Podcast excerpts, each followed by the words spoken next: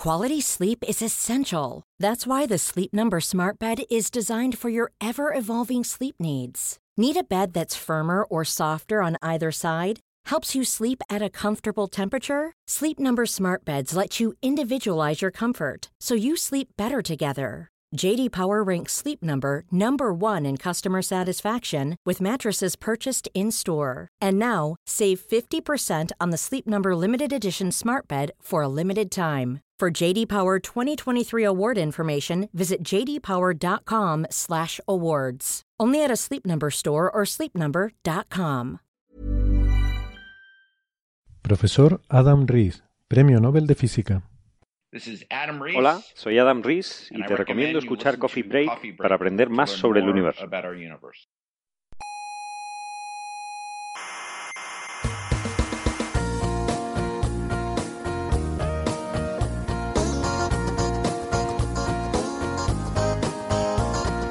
Aquí comienza Coffee Break. No me interesa. La tertulia semanal sobre actualidad científica. Me da igual porque yo no creo en la ciencia positiva. Ah. Yo soy más de Iker Jiménez. ¿No le gusta a usted la ciencia positiva? Me repugna. ¿Pero por qué? Porque a mí el empirismo me ha hecho mucho daño. Coffee Break, el único programa que hace gala de su empirismo. A mí el empirismo me ha hecho mucho daño. Duela a quien duela.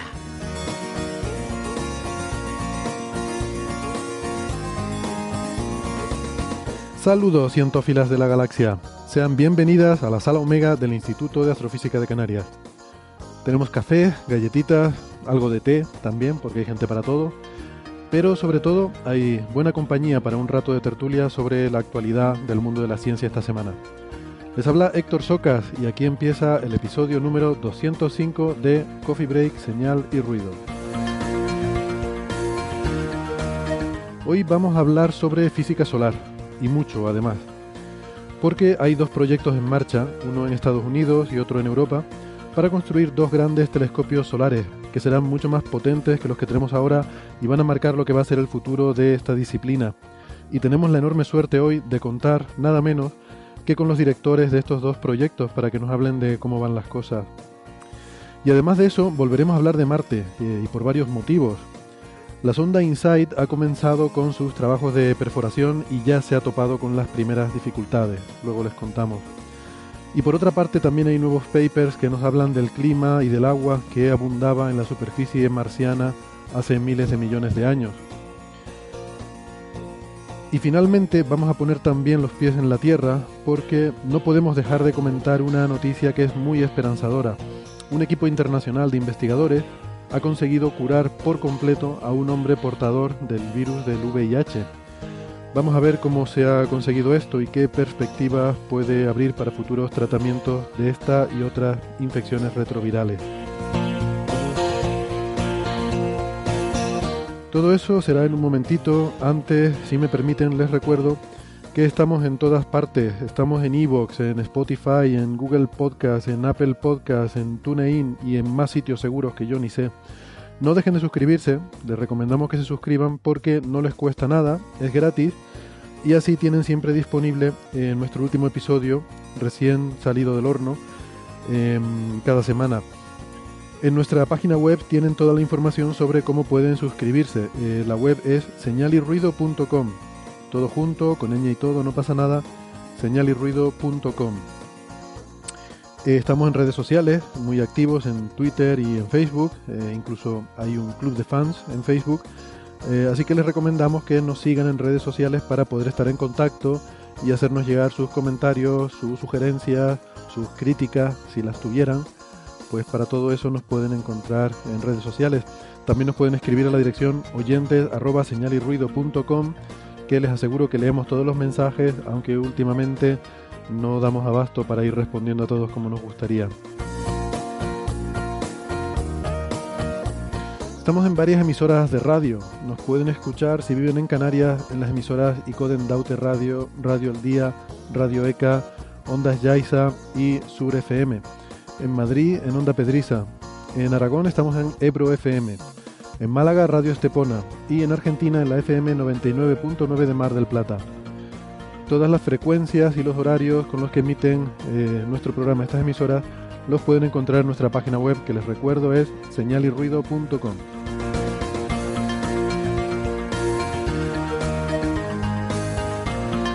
En la sala Omega me acompaña Carlos Westendor. Hola Carlos. Hola, ¿qué tal? Eh, que es arroba cwesten en Twitter. Eh, he dicho la C. Muy bien dicha. Con C, bien dicha. como una minoría. Como dirías tú. Como la minoría de los hispanohablantes lo dice. Hay que respetar a las minorías. Sí, hay que respetar a las minorías. Por supuesto que sí. Em, y en Cambridge tenemos al otro Carlos, a Carlos González. Hola Carlos, ¿qué tal? Hola, buenas, ¿qué tal? Que es arroba carlosgnfd en Twitter. Eh, y yo Veo soy... que esta Z también la has dicho bien. Eh, Carlos GF. Sí, esta, esta era más fácil. Con esta no me, no me suelo equivocar.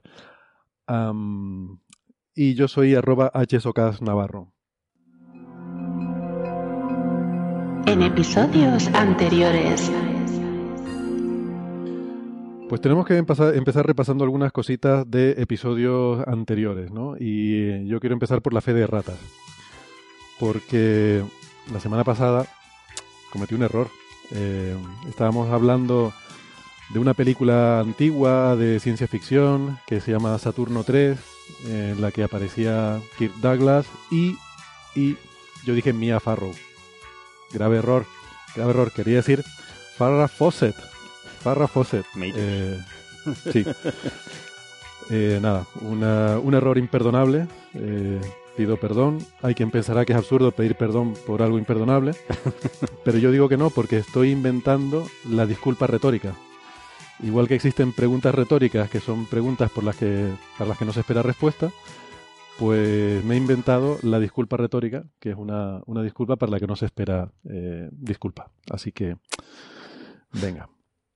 Eh, la semana pasada también pasó una cosa muy interesante, que es que creo que por primera vez en la historia de Coffee Break alguien acertó la porra del gato de Sara. Esta semana no tenemos porra del gato de Sara, pero ya saben que cuando participa Sara tenemos esta porra a ver en qué minuto aparece el gato. Es uno de los juegos que tienen en el club de fans. Y, la semana pasada acertó Salvador Vallecillo Marín, eh, que predijo que el gato aparecería en el minuto 11. Así que, así que nada, enhorabuena a Salvador y muchas gracias a Silverine por organizar estas cosas.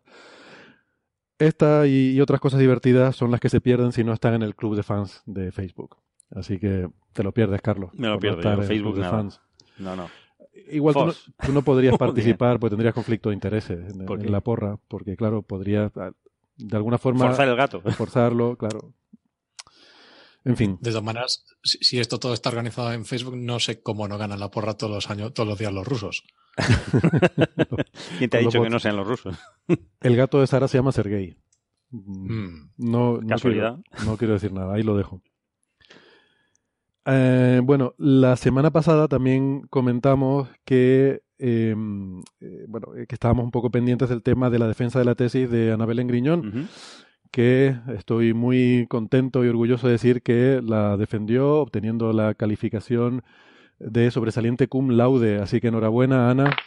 Enhorabuena. Muy bien. Estuvo chulísimo. Sí, sí, sí. Además, tú, tú estuviste sí, allí, sí, sí. ¿no? Eh, Fantástica. Puedes decir objetivamente. A mí me gustó sí, mucho sí. la presentación que hizo. A mí me parece increíble la tesis y la presentación, ¿no? Muy bien, muy bien. Pues, pues nada, muy, además ahora el cum laude ya no es automático. En, en mi época a todo el mundo... Que, Menos mal. sí.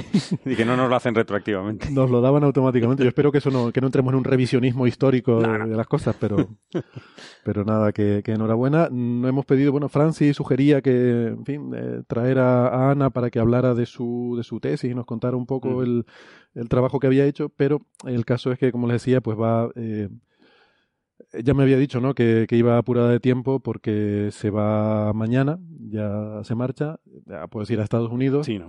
se va a Stanford, a su postdoc cerrando ahí una especie de ciclo curioso porque va a trabajar en el grupo que eh, es el, el, grupo donde está el investigador principal del satélite con el que se obtuvieron los datos de, de la primera mitad de su tesis, ¿no? Con el que estuvo trabajando, el SDO. Eh, y nada, pues eso se va mañana y estos días están muy liados haciendo muchas cosas, así que bueno, otro día podemos hablar a lo mejor en, un poquillo más de profundidad de, del trabajo que ha hecho. Vale, y para cerrar el capítulo de eh, en episodios anteriores, mmm, si recuerdan, estuvimos hablando de esta nueva luna de Neptuno, que se le ha dado el evocador nombre de hipocampo. Eh, y claro, para todas estas cosas de nombres de cosas astronómicas, su asociación con la mitología, pues siempre ya sabes que podemos contar con la, la ayuda de María Rives, eh, profesora del Centro Superior de Idiomas sí, en la Universidad de Alicante, Neferchiti, para los amigos, arroba Neferchiti en, Twitter y en Facebook. Eh, la fundadora del Club de Fans, por ejemplo, ahora que estábamos hablando del Club de Fans. La presidenta. La presidenta.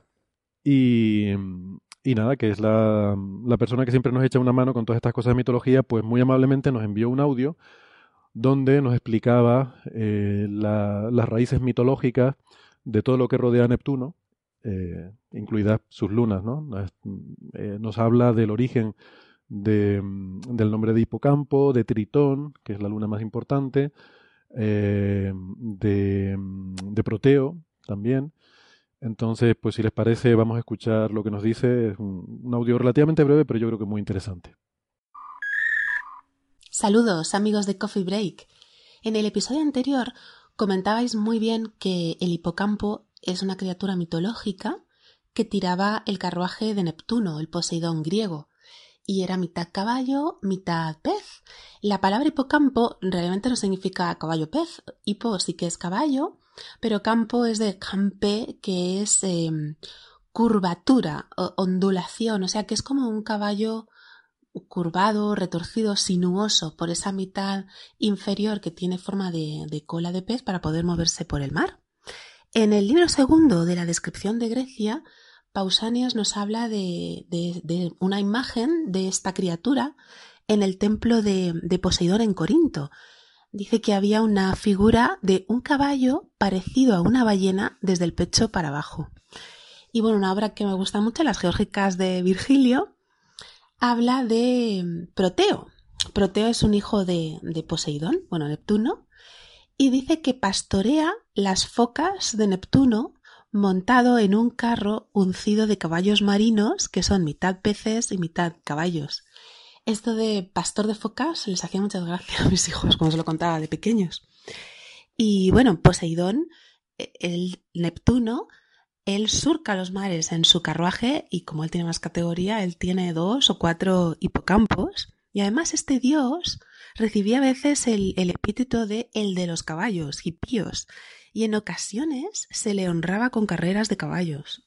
Y a veces el mismo dios se transformaba en caballo para hacer sus cosas. Por ejemplo, para unirse a la diosa Demeter, la de Perséfone, se transformó él en caballo y ella en yegua, y de esa unión nació el divino Arión y una hija cuyo nombre estaba prohibido mencionar.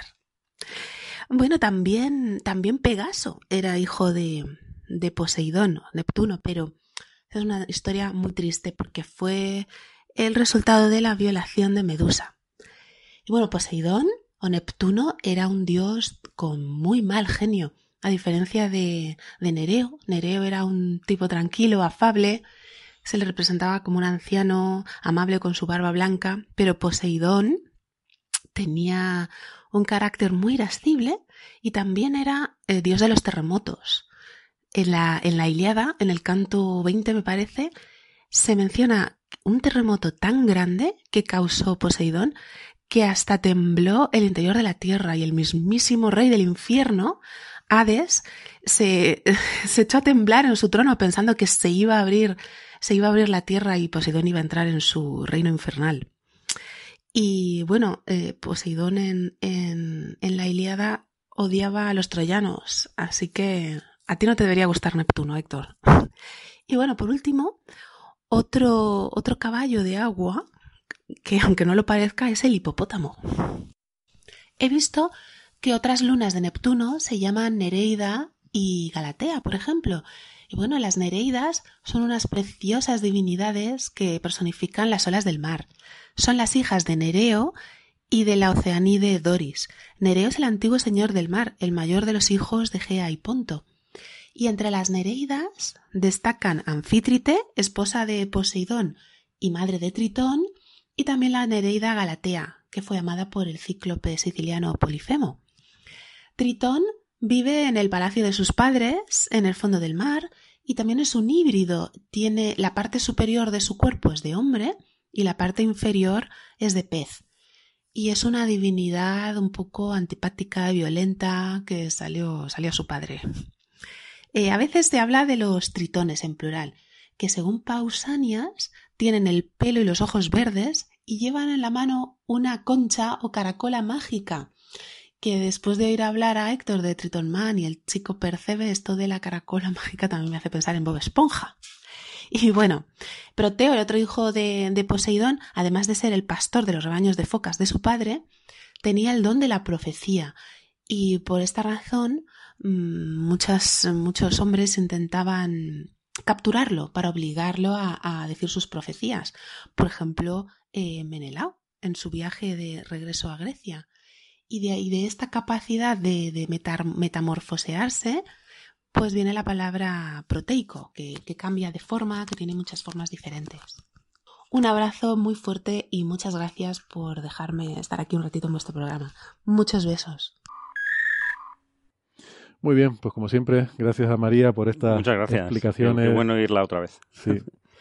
Um, además, se, se explica súper bien. Hace que, que, parezcan interesantes todas estas cosas. Uh -huh. Y por cierto, yo que decía que me gustan los planetas gigantes, ya Neptuno me está, me está dejando de gustar. ¿eh? No, no, me, no me gusta nada Neptuno. Eh, venga, vamos a pasar entonces a las cosas que teníamos para esta semana, que hemos visto estos días. Tenemos mucho de Marte, pero venimos en son de paz esta vez, ¿no? No te creas. ¿No? Estamos atacando. Estamos atacando, ¿no? Poquito a poco. Ahí. eh, empezamos entonces por el, el, agujero. El agujero, sí, claro. Venga, vamos a empezar el, por el agujero. No, el, la misión de InSight, que ya por fin, uh, bueno, que, que, poquito a poco ha estado estableciendo sus sensores, ha conseguido, eh, bueno, aparte de desplegarlo, eh, usar su topo, el topo de, desarrollado por el, por el, Centro Aeroespacial Alemán, y eh, a través de su penetómetro, que es un gran instrumento, uh -huh. eh, ha dado eh, 4.000 golpes de martillo. Tiene un, es, un, es como una especie de... Es un cilindrito, ¿no? Un cilindrito, como todo el mundo esperaría por ese nombre, que tiene el clavo y el martillo a la vez. Uh -huh. y, un, y, un, y, un, muelle, vamos. Es como el martillo de Ockham, pero... Sí, es un, es un auto, automartillo. Y entonces eh, simplemente ha conseguido penetrar durante cuatro horas. Ha estado poquito a poco, digo que el ataque. Cuatro es... horas. Sí, el ataque es, es muy sutil. Es, es lo que sutil. fastidia. Si claro. fuese... es, una tortura lenta. Es una tortura y... muy lenta. Entonces ha, ha ido. Ha estado cuatro horas y ha encontrado una. Tiene piedra. una simbología. Vamos a ver. El hecho de llegar ahí a Marte. Y hacer un agujero. Y empezar a. Sí, sí. Eh, empezar ahí a, a penetrar la superficie del planeta. Tiene una cierta simbología. ¿Pongo la musiquita? O... Yo por fastidiar a Carlos, más que... Venga. no, no la vamos a poner. No, no.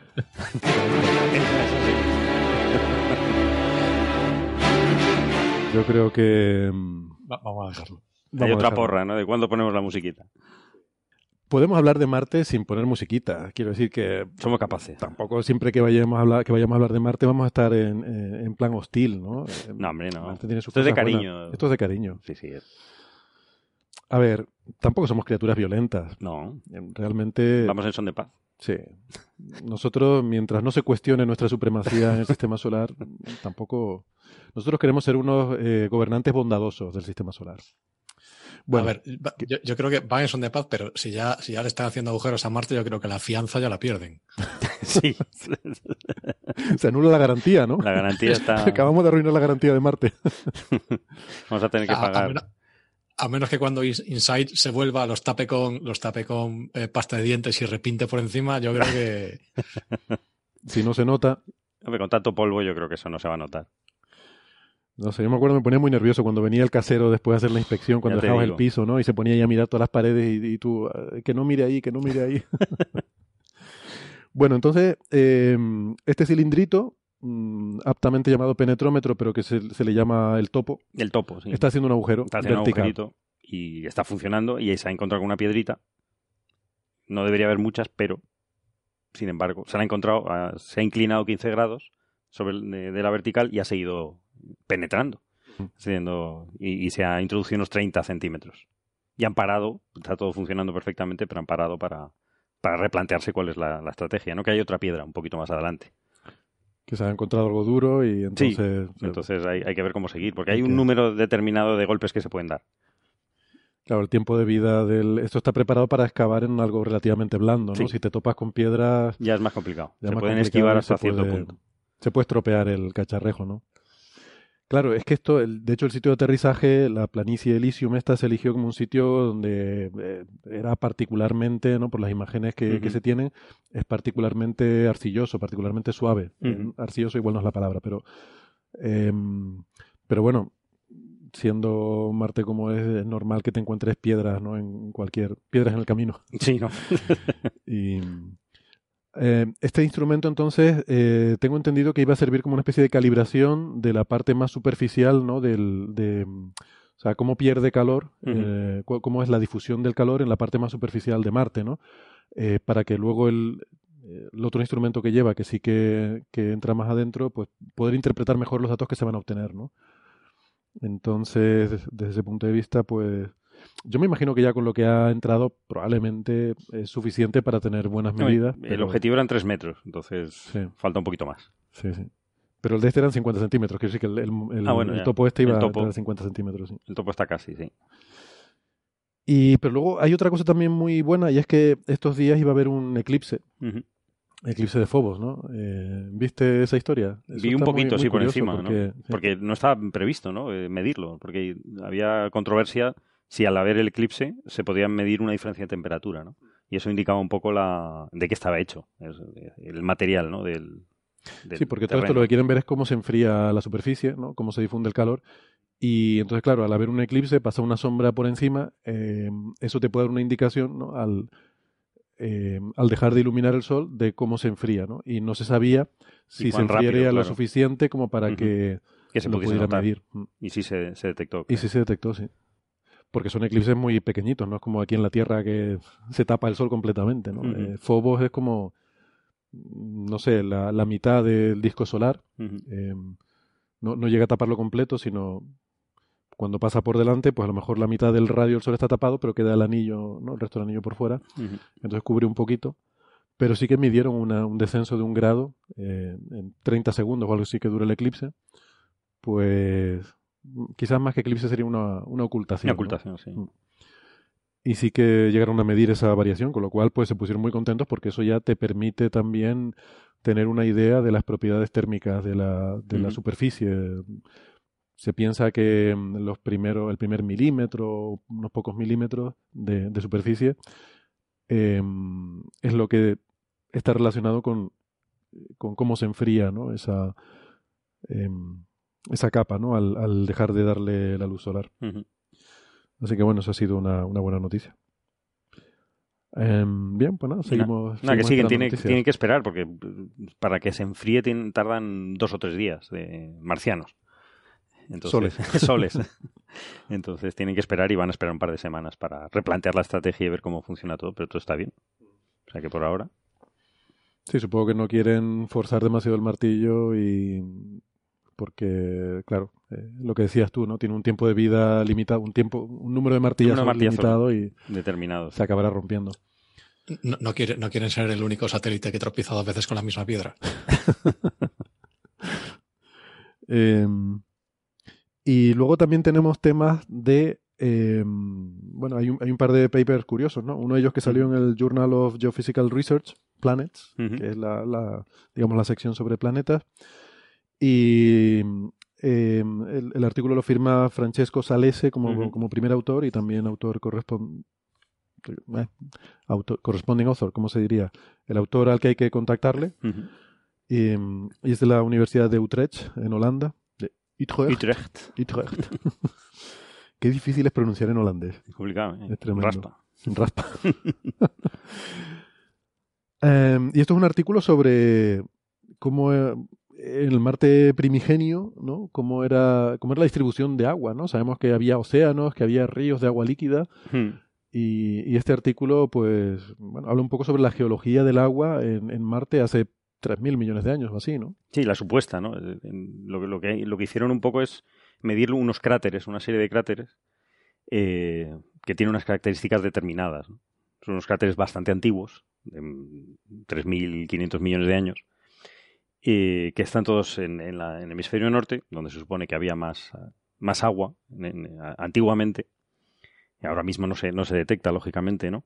Entonces, estos cráteres son, son cráteres aislados, que, que- no, no hay ningún indicio de que el agua haya entrado por la boca eh, del cráter y además están debajo del, del, de la zona donde hay hielo, en el, en el casquete polar norte.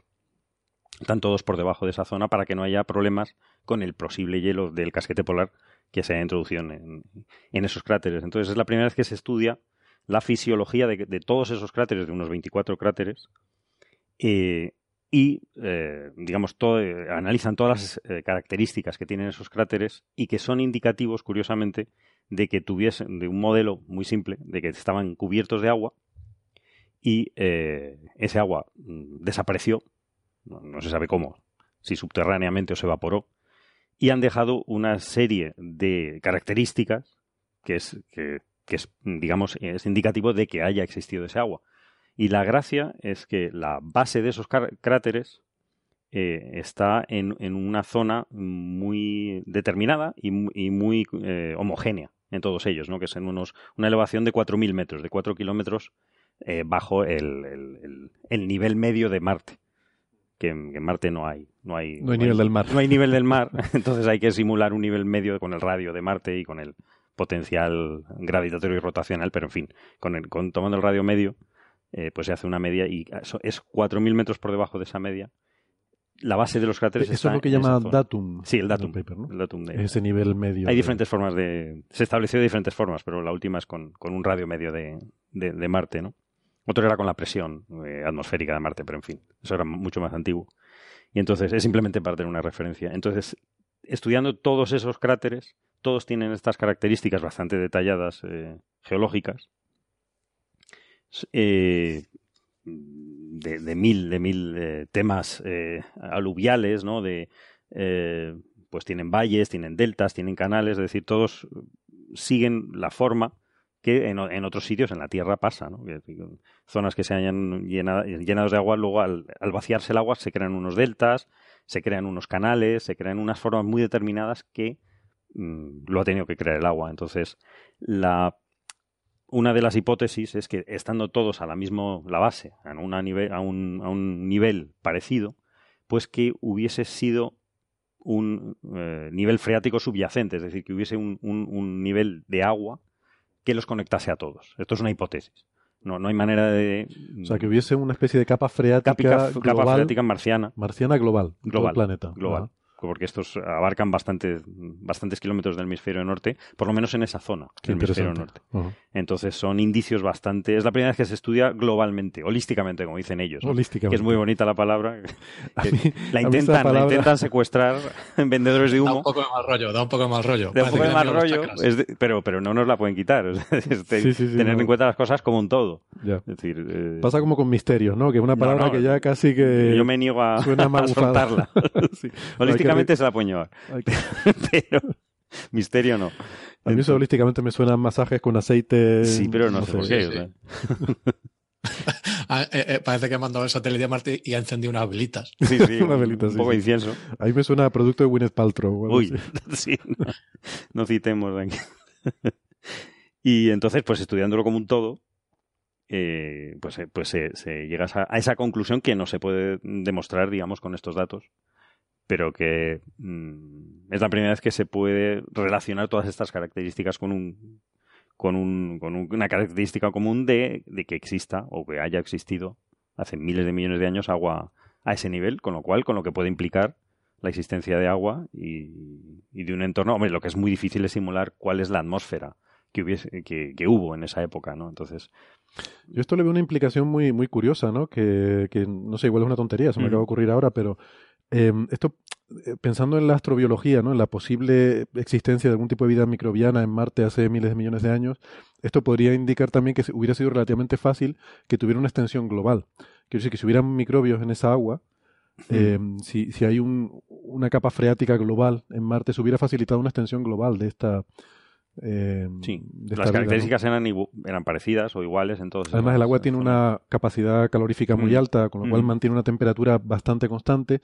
Entonces, también hubiera contribuido de alguna forma a, regular la temperatura del planeta. Eh, pero, ah, pero, hay un problema que no, sé si es. Ah, también ha habido un paper estos días, que no sé si es el siguiente que tienes preparado, Héctor, sobre. Eh, como tú bien decías antes, o sea, el, uno de los problemas de, de, la vida en Marte es que Marte es muy malo eh, reteniendo calor. Como Marte apenas tiene atmósfera, eh, no hay efecto invernadero, con lo cual eh, irradia todo, todo el infrarrojo que, emite la superficie, se va, entonces es un planeta muy, relativamente frío. Y uno de los problemas de esto, de, de, de, de estas cosas, es que, sobre todo hace, hace miles de millones de años, cuando el Sol era un poco menos brillante de lo que es ahora, o sea, el presupuesto de energía no te da para que el agua en Marte sea líquida. Esto es un problema que, pues, para el que no hay solución. O sea, nadie sabe, nadie sabe qué tiene que pasar, porque además, bueno, se, se unen muchas cosas. También está el hecho de que eh, Marte es muy, es pequeño, es más, es, es, más o menos el radio de Marte creo que es como la mitad de la Tierra, una cosa así. De ese orden, entonces la gravedad es mucho, es mucho menor, con lo cual es muy malo reteniendo gases. Con lo cual, eso todavía hace más complicado el efecto, efecto invernadero. Hay un montón de.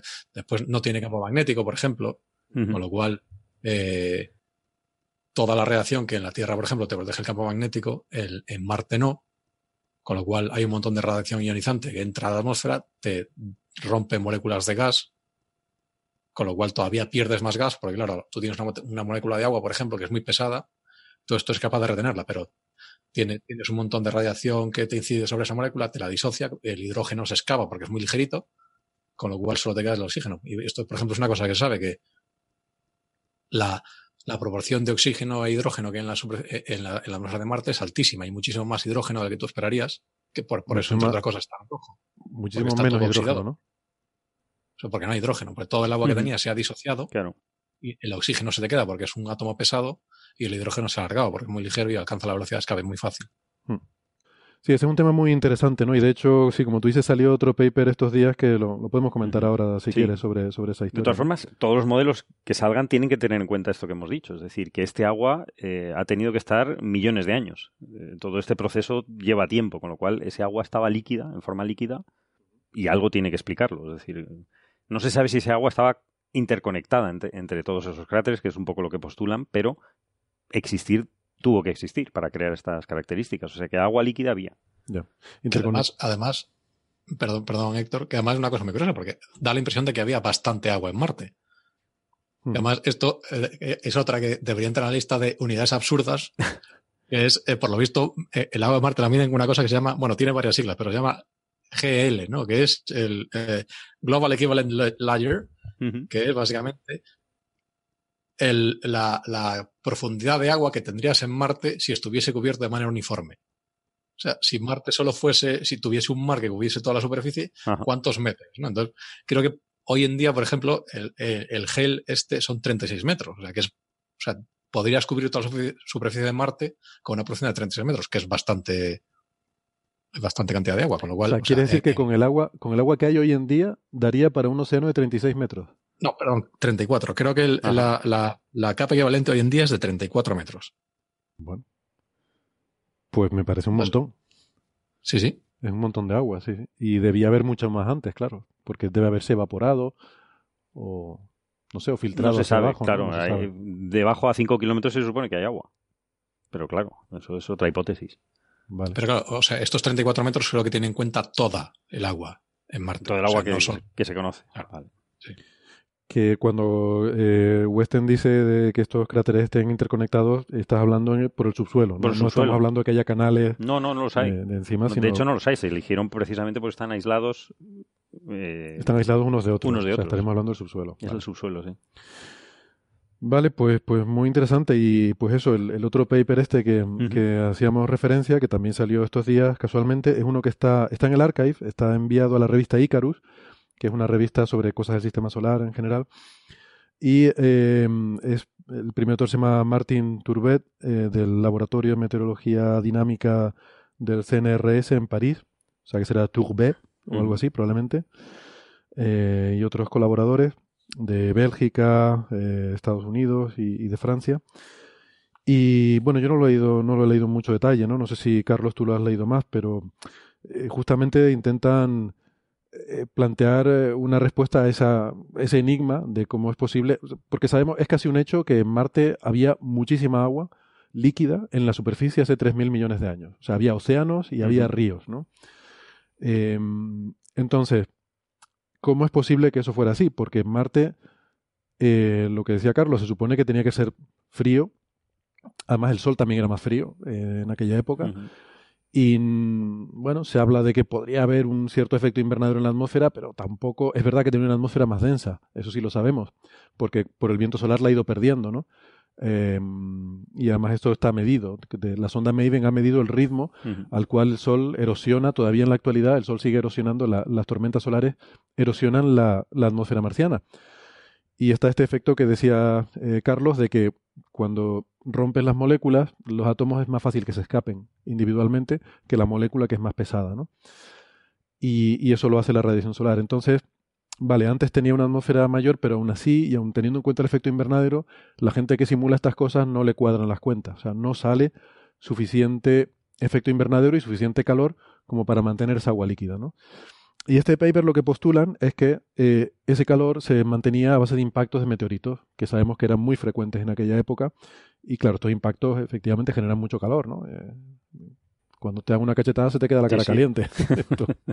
esto, es un hecho. Y además, mm, sospecho yo, sin haber leído el paper, que también estos impactos mm, lanzan volátiles a la atmósfera y contribuyen a aumentar también la densidad atmosférica, ¿no? Porque además, aparte de esos volátiles, estará todo el, eh, no sé, gases que haya atrapados en las rocas, eh, son liberados también en la atmósfera y contribuyen a, a, enriquecer o a, o a aumentar la densidad de la atmósfera, ¿no? me imagino que va por ahí un poco el, asunto, ¿no? Sí, aunque, aunque este es un, poco un caso, si, si, uno lee las notas de prensa y después lee el paper, es un poco de RTFM, ¿no? Read the, manuscript. Entonces, los titulares son completamente contradictorios con, con, el paper. Es verdad, es verdad. Entonces, el paper básicamente lo que hace es eso, es dice, bueno, o sea, hay un problema, sabemos que hubo agua líquida en Marte, porque tú ves, pues, lo que comentaba Carlos, ¿no? Tú, tú le haces ver la superficie de Marte, y hay, y hay valles, hay lo que parecen cuencas de acreción, hay, hay, hay un montón de características que corresponden con el comportamiento de agua líquida moviéndose en la superficie. Hay, hay hasta evidencias de, tsunami. O sea, aquí me acuerdo que entrevistamos una vez a un, chico que además es de aquí de Canarias, pero que trabaja en, en, Arizona, en el, creo que era el Lunar en Planetary Lab o algo de esto, que publicaron un, un Nature donde eh, afirmaban que habían visto evidencia de, eh, o sea, de una incursión muy violenta de agua eh, pendiente arriba, arrastrando cantos rodados ¿no? y, rocas hacia arriba de, la montaña muchos metros, como evidencia de un, tsunami muy potente que hubiera lanzado de forma violenta agua y, lecho marino hacia eh, arriba de en la dirección hacia arriba ¿no? de, la costa. O sea que, vamos, que sí, que hay, hay mucha evidencia efectivamente de océanos y ríos y demás. Pues tú por un lado tienes eso y por otro tienes lo que comentábamos, ¿no? O sea, Marte está mucho más lejos del Sol que la Tierra, con lo cual le llega menos radiación. Marte es mucho más pequeño, con lo cual de la, que le llega todavía atrapa menos. Y, y hace, hace el, Sol con el tiempo se, se, va calentando. La evolución, la evolución del Sol, la evolución. Esto además es, es, muy curioso porque hay un artículo muy chulo de Ignacio Rivas que habla un poco de la evolución del Sol y mide, mide el, tamaño del Sol en radios solares. Entonces, el tamaño del Sol en radios solares ha ido creciendo. Un poco contradictorio, ¿no? y no le da uno, ¿no? No le da uno, ¿no? No le da uno, no le da uno. Es solo, curiosamente, es solo uno hoy en día. Casualmente. Casualmente. Qué casualidad. Casualidad de haber nacido ¿eh? justo cuando era uno. Vivimos en la época en que el radio solar es uno. Que además, si probablemente si el radio solar no fuese uno, nada sería posible. Es una cosa que, que vamos. Toda, la astrofísica estaría mal. Entonces, la, temperatura del Sol, sabemos que, por lo que sabemos de evolución estelar, la, temperatura del Sol es razonablemente constante, sobre todo desde hace, bueno, o sea, eh, cuando el Sol, la, nube protosolar colapsa y, y, el Sol se convierte realmente en una estrella, entre lo que se llama la secuencia principal de su vida, la, temperatura se estabiliza y es muy constante con el tiempo. Pero el radio va creciendo un poco. A medida que el, que el Sol consume hidrógeno y va depositando helio en su núcleo y empieza a consumir hidrógeno en capas externas del núcleo, el radio va creciendo poquito a poquito.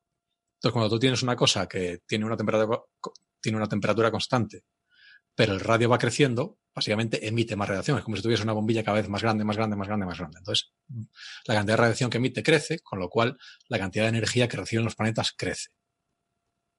Esto implica que efectivamente hace, hace 3.000 millones de años, que es típicamente cuando se supone que había agua líquida en Marte, la radiación que recibían los planetas era menor. Era, se estima que en torno a un 25% más pequeña.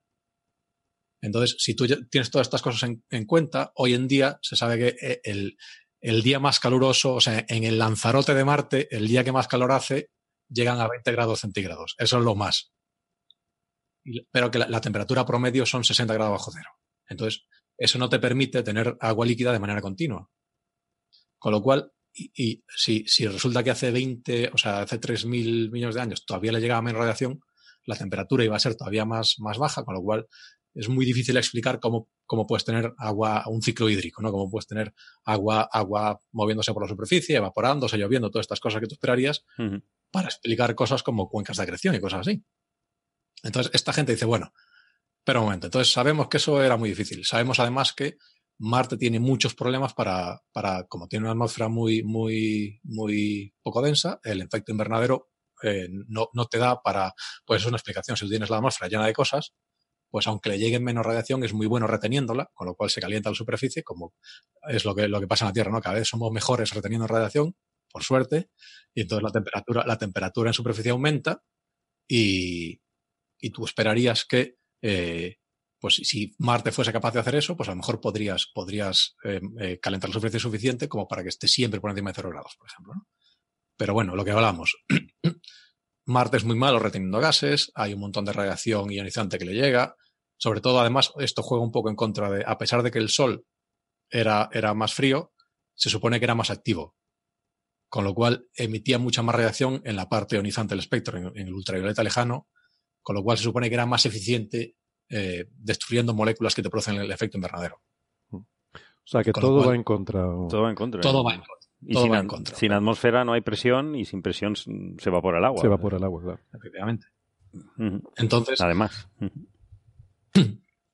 La cosa es esa. Entonces esta gente dice, bueno, ¿qué pasa si, eh, qué puede haber pasado? Pues una cosa que puede haber pasado es si tú le estás eh, tirando eh, bólidos todo el rato, o sea, meteoros grandes, es, efectivamente, pues esto, esto mete energía en el planeta, con lo cual puede, puede, puede producir un, un cambio de temperatura.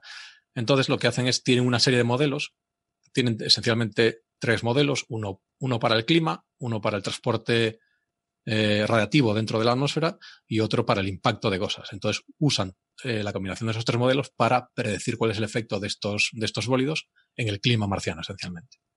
Entonces, como uno puede, como uno se puede imaginar, si ya es difícil saber si va a llover mañana, pues el clima marciano es casi más difícil todavía. Entonces, la, idea, la idea un poco es esa. Entonces, bueno, pues e, ellos se concentran en, impactos de objetos muy, muy grandes. Están hablando de, eh, o sea, cosas cataclísmicas, ¿no? Cosas de kilómetros de, tamaño, ¿no? Y entonces lo, que, lo, que, lo que se dan cuenta es de, varias cosas. Primero, que si tú tienes un impacto suficientemente grande, el efecto es eh, global. Con lo cual, tú básicamente cuando cae el, cuando cae el meteoro, cuando cae el bólido, eh, en el punto, punto, de impacto, la temperatura aumenta un montón, miles de grados centígrados.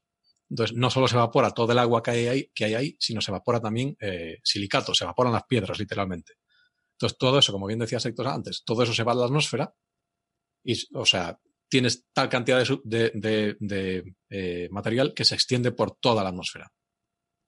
Y se va enfriando un poco a poco. Entonces, cuando los silicatos se enfrían, condensan y condensan muy rápido, relativamente rápido, mucho más rápido que el agua. Pero claro, eh, la, temperatura de fusión de los silicatos es muy alta. Con lo cual, cuando cae sobre la superficie de Marte, todas esas partículas, todas esas partículas muy, muy calientes evaporan todo el agua que hay. Entonces, básicamente, lo que consigues es que todo el agua que hay en Marte se evapora. Porque básicamente le está, está cayendo básicamente lava, está cayendo lava sobre.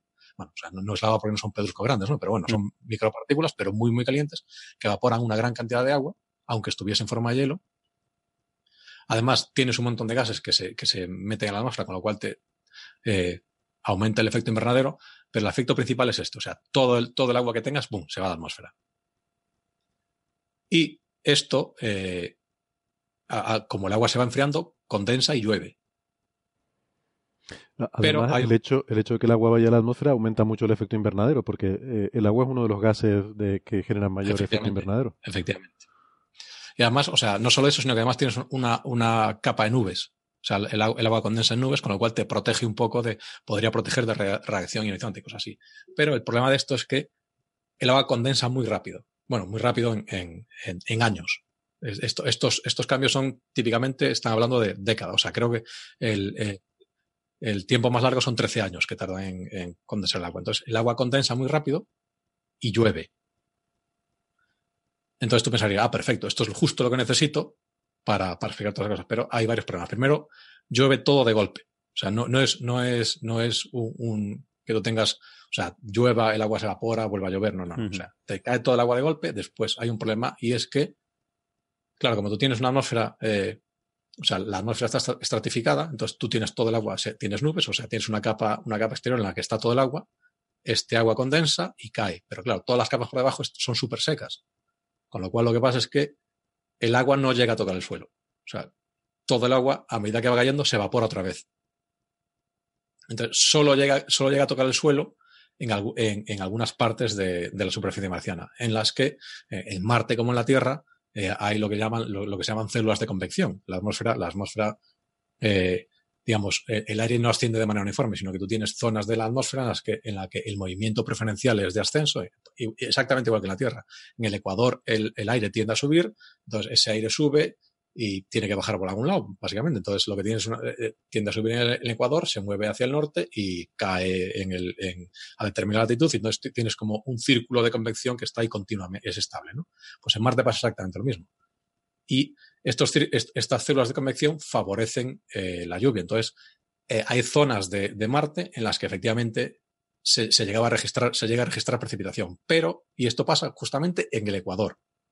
Entonces, casualmente, si tú miras la distribución de, valles y de estructuras, digamos, eh, de erosión eh, eh, por agua en Marte, están en todas partes menos ahí. O sea, básicamente está completamente anticorrelado con lo que esta gente esperaría del impacto de, de, bólidos. Entonces, una vez que pasan pues 10, 15 años, toda este agua vuelve a la atmósfera porque, porque o sea, se, y el planeta se vuelve a enfriar.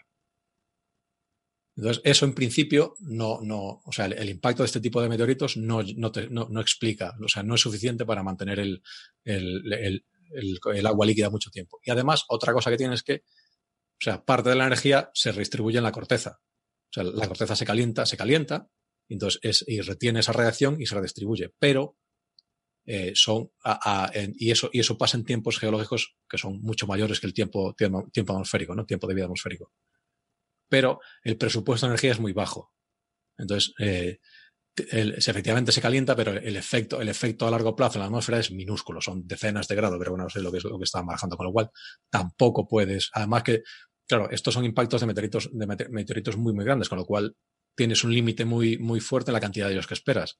Porque si fuesen meteoritos muy pequeños, siempre podría decir, bueno, o sea, no estamos detectando los cráteres, con lo cual uno podría esperar que hubiese muchos más de los que se miden, pero no, estos son cosas muy grandes, con lo cual sabes cuántos hay. Entonces, en principio eso tampoco llega. Entonces, básicamente la conclusión del paper es que ni así puedes explicar lo que eh, el, cómo Marte puede retener agua líquida durante mucho tiempo.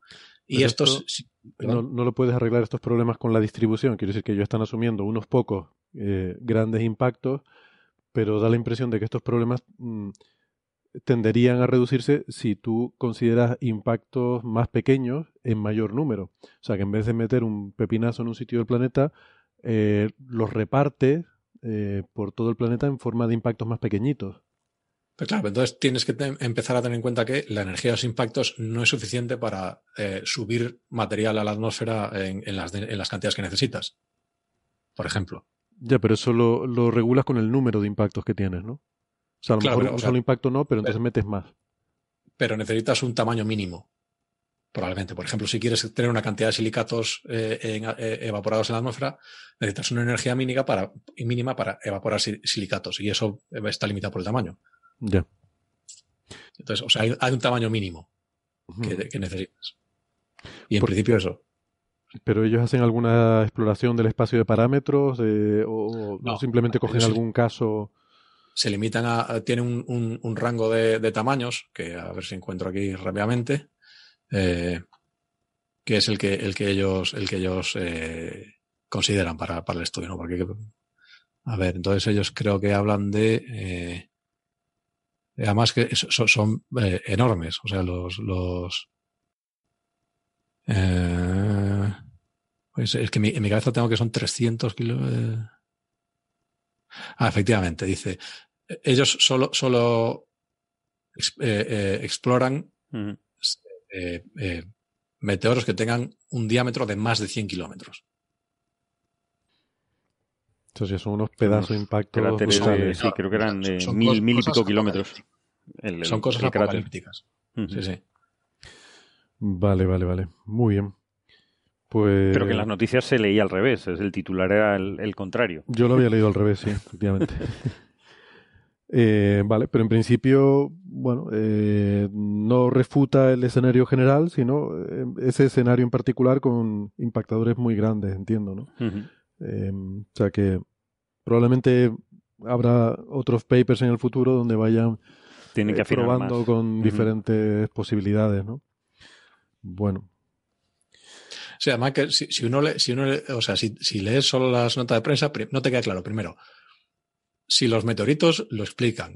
De hecho, yo al principio me daba la impresión de que lo que estaba hablando era de que el agua venía en los meteoritos. claro.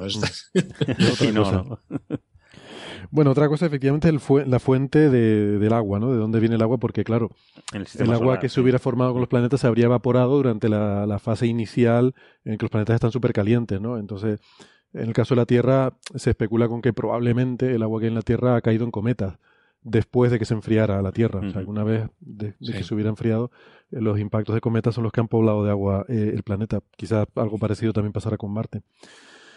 Pero, pero bueno, muy, muy fascinante. Bueno, más noticias de agua en Marte, pero bueno, como decimos siempre, ¿no? Son cada, cada una es diferente. Eh, Yo creo que ya a estas alturas ya solo consigues, consigues los titulares si descubres agua con gas. Agua con gas. vale. Pues nada, si les parece, entonces vamos a, vamos a bajar a la Tierra y a hablar de, de, esta historia, no sé si lo han visto también, ha salido en muchos medios de comunicación, sobre el paciente de Londres, ¿no? Este individuo al cual se le ha curado del virus del VIH. Eh, que, vamos, un paciente de, SIDA, que se le ha curado completamente con un trasplante de médula, ¿no? Eh, que es la segunda vez que se consigue esto. Eh, había habido un caso muy famoso que se llamaba el paciente de Berlín hace 12 años y ha habido otro caso ahora, ¿no? Entonces, bueno, como siempre para todas estas cosas, eh, lo ideal es llamar a Ignacio Crespo, que aparte de, de, que sabe mucho de estos temas de medicina, además se explica como un libro abierto. Y claro, hoy no podía participar en el programa porque eh, está, está, por ahí de viaje. Y, pero bueno, hemos grabado una conversación con él eh, justo ayer. Y bueno, aquí nos contaba Ignacio, pues su, eh, en fin, esta, esta noticia, ¿no? Ignacio Crespo, nuestro médico de cabecera. ¿Qué tal, amigo? ¿Cómo estás? Muy bien, aquí de viaje por Barcelona. Sí, hoy la, la conexión es vía telefónica no sé si la calidad del audio lo refleja, pero bueno, yo creo que, se escucha bastante bien. Y te agradezco que aún estando de viaje, pues hayas sacado este ratito para, para atendernos. Y a ver si nos explicas un poco, porque claro... Eh, es emocionante, porque además es como un poco corresponsal en guerra eso de conectarse de estas formas. Así que genial. Tenemos un corresponsal de guerra en Barcelona, ¿vale? está, así está ya la cosa, madre mía. Pues no, te quería preguntar por la cosa esta, ¿no? De la noticia que, hemos visto eh, sobre este paciente que ah, supuestamente se ha curado del, virus del VIH, o por lo menos ya no se detecta la presencia del virus, eh, después de un trasplante de médula. Eh, esto, a los que no entendemos mucho, nos parece una notición. Es una notición. Es una notición además por algo que es muy particular. Es tal vez algo que pueda pasarse desapercibido. Y es que, en principio, eh, esto ya ha pasado antes, no es la primera vez. De hecho, aquí en uno de los programas comentamos que el paciente de Berlín, que eh, se llamaba Timothy Banks, creo recordar, ahora mismo no recuerdo el apellido, eh, fue un paciente que tenía SIDA, tenía el síndrome de inmunodeficiencia adquirida, producido por el virus de la VIH, por mucho que digan los conspiranoicos, y por una serie de trasplantes de médula que se le realizaron, acabó supuestamente curándose. Y a día de hoy todavía no se le ha vuelto a detectar el virus desde que se declaró como curado han pasado ya 11 años. Perdona, Ignacio, te, confirmo, efectivamente se llama Timothy Brown, lo acabo de buscar, el, paciente de Berlín. Brown. Perfecto, gracias. Pues Timothy Brown eh, tenía una característica que es que sí, se curó, pero se curó tras haber pasado por un muy mal rato con ese tratamiento. Lo que se le hizo fue, como era un paciente que además del SIDA tenía un linfoma, se le trató con un trasplante de médula ósea, que es lo mismo que se ha hecho esta vez. Básicamente eso consiste en extraer por una punción en un hueso plano, normalmente la cadera, células sanguíneas que sean eh, inmunitarias, ¿vale? Linfocitos y algunas células madre. Esas se trasplantan después de una serie de procesos al paciente al que le faltan o las tiene dañadas por lo que sea. En este caso, un linfoma es un cáncer líquido, un cáncer de las células blancas y que por lo tanto el ponerle células sanas de otro paciente puede acabar más o menos resolviéndolo. Además, lo que se suele hacer es irradiar al paciente, al paciente que tiene el, linfoma, o eh, tratarle con quimioterapia para que sus propias células dañadas se reduzcan y entonces no compitan con las nuevas que entran en su cuerpo. Esto es lo que se hizo con el paciente de Berlín, pero la primera vez que se intentó no salió del todo bien. Hubo que repetirlo una segunda y fue una reacción adversa tan grave la que tuvo que estuvo incluso en coma. Por lo que desde entonces se decía, bueno, vale, la curación es tal vez posible porque ha pasado una vez, es un caso clínico puntual, pero bien determinado, bien redactado, todo muy registrado. Pero si tienen que pasar por esto, con las posibilidades de que al final ese coma no se resuelva o acabe produciendo mayores complicaciones, tal vez no compense. Pero ¿qué ha pasado esta vez? Que el paciente de Londres, que tenía un linfoma Hodgkin y se ha tratado con ese mismo trasplante de médula ósea, un poco actualizado porque han pasado unos años y la medicina avanza a pasos agigantados, ha conseguido reducir sus niveles de virus del SIDA suficiente como para ser indetectables, sin haber pasado ni por coma ni por una reacción adversa grave al fármaco, bueno, al fármaco, al tratamiento. Y esta es la clave, esto es lo que de repente llama mucho la atención, que parece ser que al menos para los pacientes que tengan una necesidad por otros motivos de hacer un trasplante de médula ósea, porque nunca podemos hacerlo por gusto, es una posible forma de curarles el virus del SIDA, sin necesidad de poner su vida en riesgo. Sí, pero esto digo, eh, o sea, entiendo que hace más de 10 años desde lo del paciente de Berlín, eh, supongo que se habría vuelto a intentar con otros pacientes, ¿no? Y me imagino que hasta ahora no había funcionado. Se había intentado de forma puntual y había resultados un poco ambiguos. De hecho, por ejemplo, eh, bueno, es que desde noviembre ha habido tres noticias revolucionarias de se ha curado el SIDA. Una de ellas, la de CRISPR, de Yankee, que lo comentamos por aquí. Otra que había sido aquí en España, que precisamente intentaba esto. Intentaba, mediante un trasplante de médula ósea, tratar el, eh, el VIH en personas, y esta es la clave, que no tuvieran la mutación que tenía el trasplante del paciente de Berlín y el paciente de Londres, porque no eran trasplantes normales, ¿vale? Esto es lo que habría que comentar. Ajá el paciente de Berlín y el paciente de Londres, las células sanguíneas que se le trasplantaron eran de individuos que tenían una mutación de la que hemos hablado, que es la del CCR5. Es un receptor mediante el cual el virus del VIH consigue entrar en las células humanas y al no tenerlo expresado esos pacientes, se vuelven inmunes al VIH.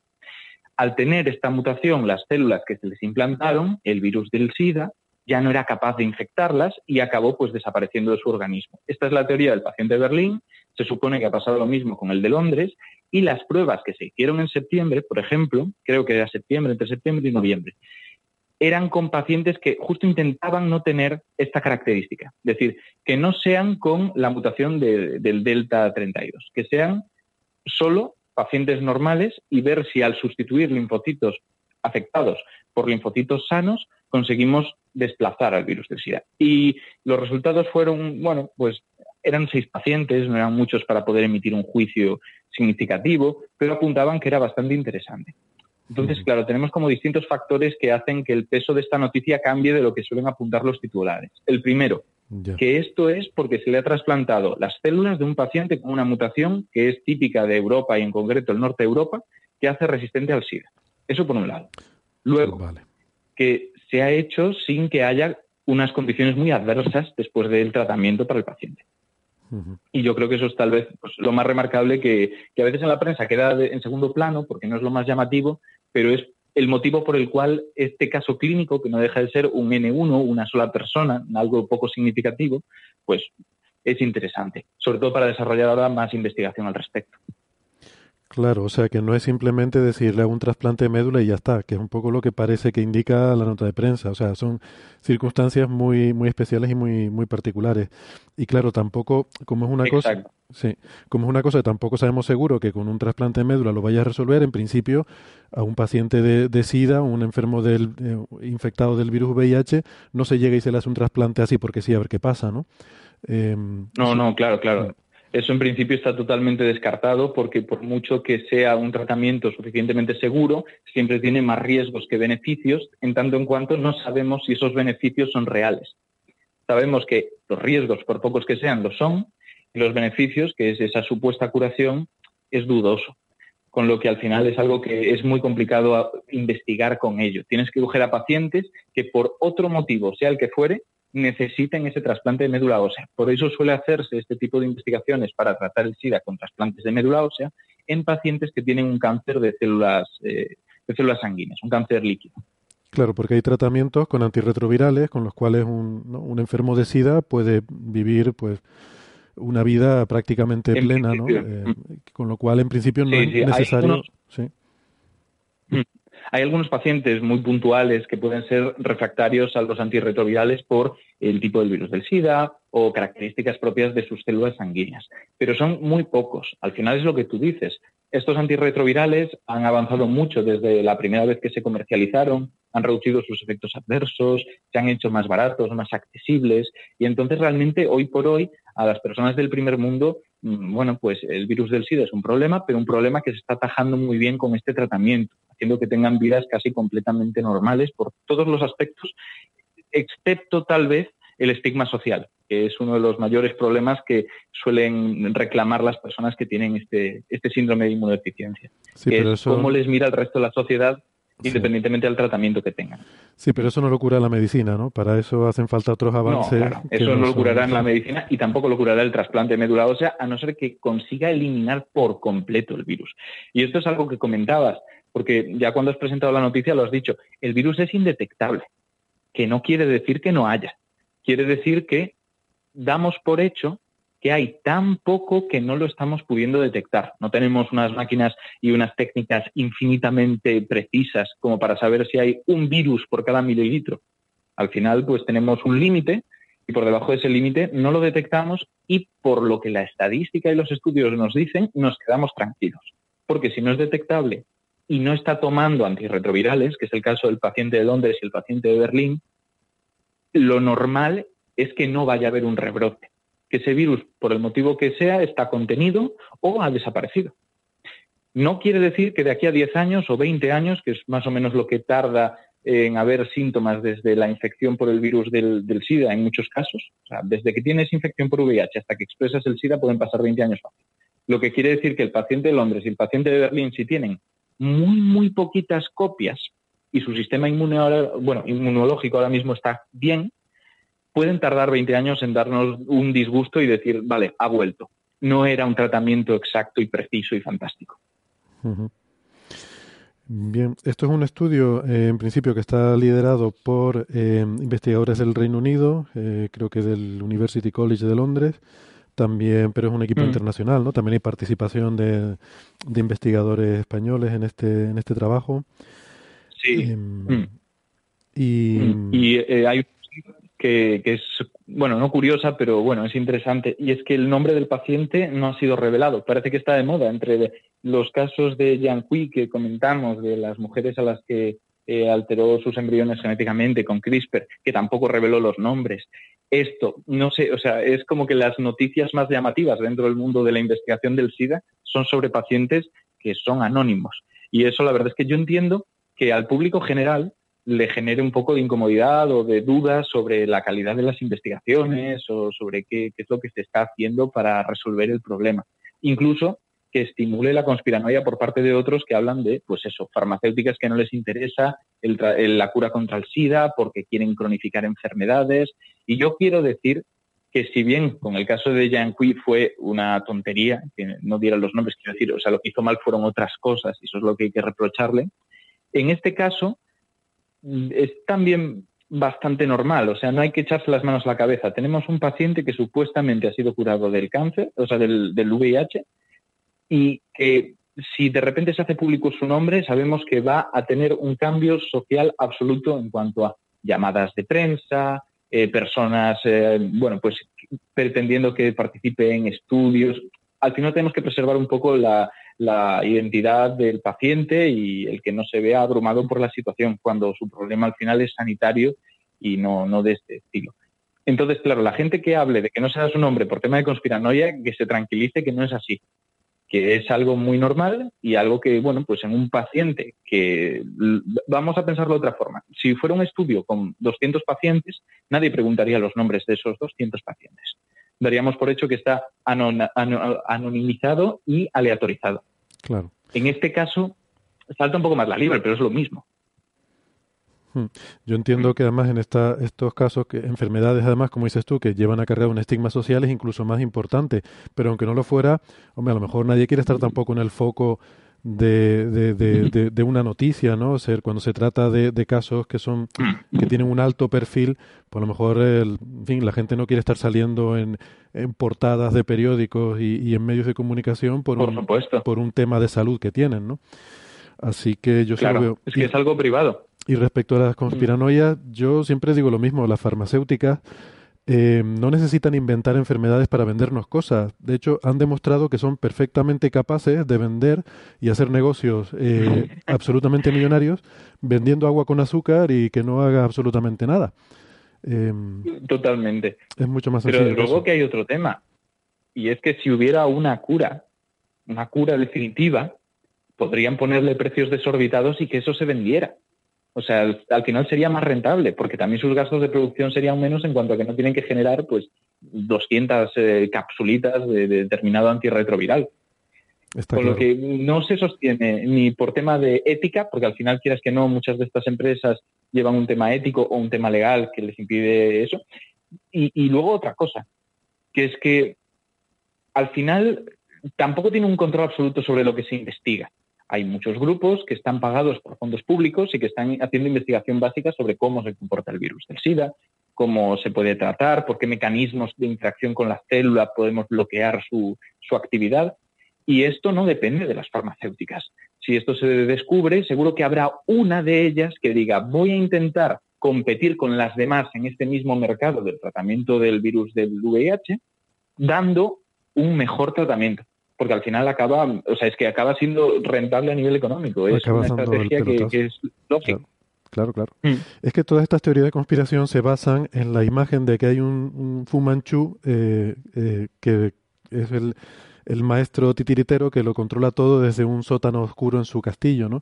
Pero tienden a olvidarse de que todos estos sectores eh, realmente todos estos em, estas grandes empresas y estos sectores de poderosos realmente viven en una batalla continua de unos contra otros. Em, claro. Están continuamente mm. cada uno intentando comerse el pastel del otro. Mm, lo cual no quiere decir que no haya manipulación de algunos estudios por parte de las farmacéuticas, pero suele ser de otras formas suele ser para ocultar resultados que no eran muy eh, beneficiosos para ellos, como por ejemplo resultados donde su fármaco no fuera diferente del placebo. Y eso pues no lo publican porque no les interesa y esperan a que salga un resultado positivo, pero como luego eso se replica más veces, suele encontrarse. El gran problema que tenemos ahora mismo con fármacos que tal vez se estén recetando por parte de la medicina no tengan suficiente evidencia, no son los que están saliendo nuevos, son los que llevan mucho tiempo y vienen de épocas previas a que nos hayamos dado cuenta de que existen conflictos de intereses, problemas metodológicos y claro, en este caso, de verdad, a la gente le pido que, se plantee que todo esto es serio y suficientemente ético y legal. Si no se ha encontrado un tratamiento es porque es tremendamente complicado el problema y porque, bueno, se está intentando y esto es precisamente un haz de luz que nos dice por ahí puede haber claridad. Sigue trabajando en este, en este sentido, en esta búsqueda de si tal vez trasplante de médula ósea con una previa inmunodepresión del paciente a través de eso, quimioterapia, radioterapia, lo que sea, pueda resolver la infección del virus del VIH. Bueno, de hecho, eh, he leído por ahí eh, declaraciones ¿no? de, de, expertos que sugieren que incluso en un futuro esto se podría hacer a lo mejor sin llegar incluso al trasplante, ¿no? Em, sino a base de, de, cultivos de, de, estas células madres, a lo mejor modificación genética para inducir esta mutación y, y luego reinyectarlos en el paciente de, el paciente portador del VIH. Um, o sea que, claro. Exacto. Esto, esto se llama realmente trasplante autólogo, que es un trasplante, pero es de células propias. Se hace a día de hoy con algunas cosas mmm, di diferentes, pero se hace. Incluso hay tratamientos para el cáncer que se basan en esta técnica, en extraer células madre del paciente o células sanguíneas del paciente que tengan una propiedad eh, inmunológica, cultivarlas de los grupos que a ti te interesan y cuando tengan una buena cantidad de ellas, trasplantarlas de nuevo adentro del cuerpo para que ataquen al tumor o ataquen al virus, etcétera, etcétera. Entonces es algo que, que, se trabaja, se trabaja incluso con células de, con eritrocitos, con glóbulos rojos, para tratar algunos problemas de, bueno, pues eh, el tema de coagulación, enfermedades de la sangre. Está relativamente avanzado, se están descubriendo muchas cosas muy chulas en ese aspecto y una conjunción entre este trasplante de médula ósea heterólogo, que es de otro paciente, y el poderlo hacer con él mismo para que haya menos problemas de rechazo sería una opción fantástica, porque no nos olvidemos de algo. Al final, los trasplantes son complicados. Todos hemos escuchado que, bueno, te pueden trasplantar un hígado y tú puedes rechazar ese hígado. Y eso es un problema. Tienes que tenerlo en cuenta. Posiblemente des tratamiento que inmunodeprima al paciente para que no ataque al hígado, al menos durante un tiempo. Pero cuando trasplantas eh, las propias células del sistema inmunológico, es más complicado aún. Pasa lo contrario porque estás mandando a los policías dentro del cuerpo ajeno. Uh -huh. o sea, se vuelve un campo de batalla donde lo que tú le trasplantas es lo que ataca al propio paciente, en lugar del paciente atacar, atacar a lo trasplantado. Claro. Y claro, esto es precisamente lo que vemos en este caso. Por eso, si consiguiéramos hacer un trasplante autólogo, sería perfecto, porque las células son propias, no se reconocerían como enemigas y no se atacarían. Al final, las células se reconocen por distintos sistemas. El HLA es el que solemos tener en cuenta para esto y lo suyo es que haya una complementariedad, o sea, que sea muy, muy parecido el, el HLA del trasplantado al de la persona que, que recibe el trasplante. Pero nunca es del todo perfecto. Para que sea idéntico necesitamos al final pues un gemelo o que venga de ti mismo. Con lo que esto sería una opción fantástica para reducir todavía más las posibles complicaciones de este tratamiento. Claro, eso ya sería la situación ideal, digamos, a la que a la que aspiraríamos a llegar. Sí, sí, sí. Bueno, sería eh, lo perfecto. Muy bien, pues eso, esperemos que en paralelo también la sociedad siga haciendo avances en la otra parte de desestigmatizar la, la enfermedad, que también, es, también claro. es importante y eso ya no depende de la medicina. Y pues mm. muy bien, no sé si querías comentar algo más, Ignacio. Eh, no, yo creo que esto es todo. O sea, es verdad que al final, pues del virus de, del VIH se puede hablar muchísimo, uh -huh. pero yo creo que esto es lo principal. Si la gente quiere entender los titulares y leerlos de forma crítica, tiene que entender esas cosas, que en resumen son que el tratamiento que se le ha dado a este paciente, a diferencia del de Berlín, no le ha causado grandes problemas físicos, que el trasplante era de unas células que tenían una mutación especial para resistir al virus del VIH y bueno, que las farmacéuticas en este caso no están encubriendo ningún tratamiento ni ninguna cura. Muy bien. Sí, yo creo que eso, en fin, eh, el perfil de oyente de este programa yo creo que da un nivel intelectual sí. que no es que, que, no es sensible, a, no es receptivo a esas, a esas teorías absurdas. Eso es verdad. Eh, hay, que, hay que buscar la forma de Pero llegar bueno, a para lo mejor que se lo digan a sus que, Sí. para que se lo digan a sus familiares, que todos tenemos cenas de familia. sí, a los cuñados. bueno, pues, pues muchas gracias por estas explicaciones, como siempre, tan, eh, tan asequibles y tan sencillas para los que no, nos queda un poco lejos todo este mundo y toda esta jerga que se utiliza. Yo confieso que me cuesta mucho leer papers de, de este ámbito y con Ignacio siempre todo se hace más sencillo. Pues muchas gracias, muchas y, gracias a ti. y por sobre todo también por en fin por este atraco que te pillamos de viaje, pero bueno, la, la situación creo que justificaba el, el atraco. Sí, sí, sí, lo justificaba. De hecho, yo lo vi ayer en el tren y dije, espera que no me llame, que, es posible. Bueno, pues muchas gracias Ignacio, que disfrutes tu visita en Barcelona. Venga, gracias. Hasta, Hasta luego. luego. Suerte con el programa. Gracias, chao. Bueno, vamos a hablar ahora de física solar. Ah, bien. A hablar aquí de nuestro libro. Lo siento, Carlos. Eh, te fastidias. Bueno, hasta pero- hasta luego. Bueno, eh, como decía en la introducción, hay dos proyectos. Hemos mencionado alguna vez de pasada, ¿no? Estos, estos dos proyectos para la, nueva generación de telescopios solares, ¿no? en los que vamos a pasar de los actuales que son de algo así como metro y medio, y metro y medio hay dos, eh, uno en Europa y otro en Estados Unidos, pero digamos que están en torno a un metro ya se considera un telescopio solar grande, ¿no? Y vamos a dar un salto a telescopios de cuatro metros, de clase cuatro metros. Y hay dos proyectos, uno en Estados Unidos, que es el, el que se, va a construir en Hawái, em, y la versión europea, que es el EST, el Telescopio Solar Europeo, que es un proyecto en el que participa, bueno, participa y que está liderando, de hecho, aquí nuestro instituto, ¿no? El, Instituto de Astrofísica de Canarias. y bueno, pues eh, hoy es un día propicio para hablar de estos temas porque además tenemos de visita eh, por aquí al que es el director del Observatorio Solar Nacional de Estados Unidos, el National Solar Observatory, que es, eh, es nuestro amigo Valentín Martínez Pillet, ha estado de hecho también alguna vez en el programa. Y eh, el NSO es la institución que está construyendo este telescopio solar en Hawái. Así que, bueno, los tenemos aquí a los dos, a Manolo Collados, que es el director del Telescopio Solar Europeo, y a Valentín, que es el del proyecto estadounidense. así que, bueno, pues los hemos asaltado para juntarlos y, y hacer una tertulia un poco aquí sobre el futuro de la física solar y, de estos nuevos telescopios, ¿no? Em, así que nada, muy bien. Valentín estuvo dando una charla en donde nos contó un poco aquí a los compañeros del grupo de física solar cómo va el, proyecto estadounidense. Y como digo, pues eso, hemos, hemos aprovechado para, para grabar una conversación con ellos. Si quieres, primero introducimos un poco el tema porque, mm, no sé, igual hay unos conceptos muy básicos que valdría la pena introducir. Em, por ejemplo, eh, un tema del que se va a hablar es la resolución espacial. Se, se, habla en la conversación, pero luego yo me di cuenta de que no... No se ha explicado. Claro, no explicamos y no definimos lo que es, ¿no? Entonces, un telescopio, cuanto más grande, más pequeños son los detalles que te permite ver, eh, por la difracción, ¿no?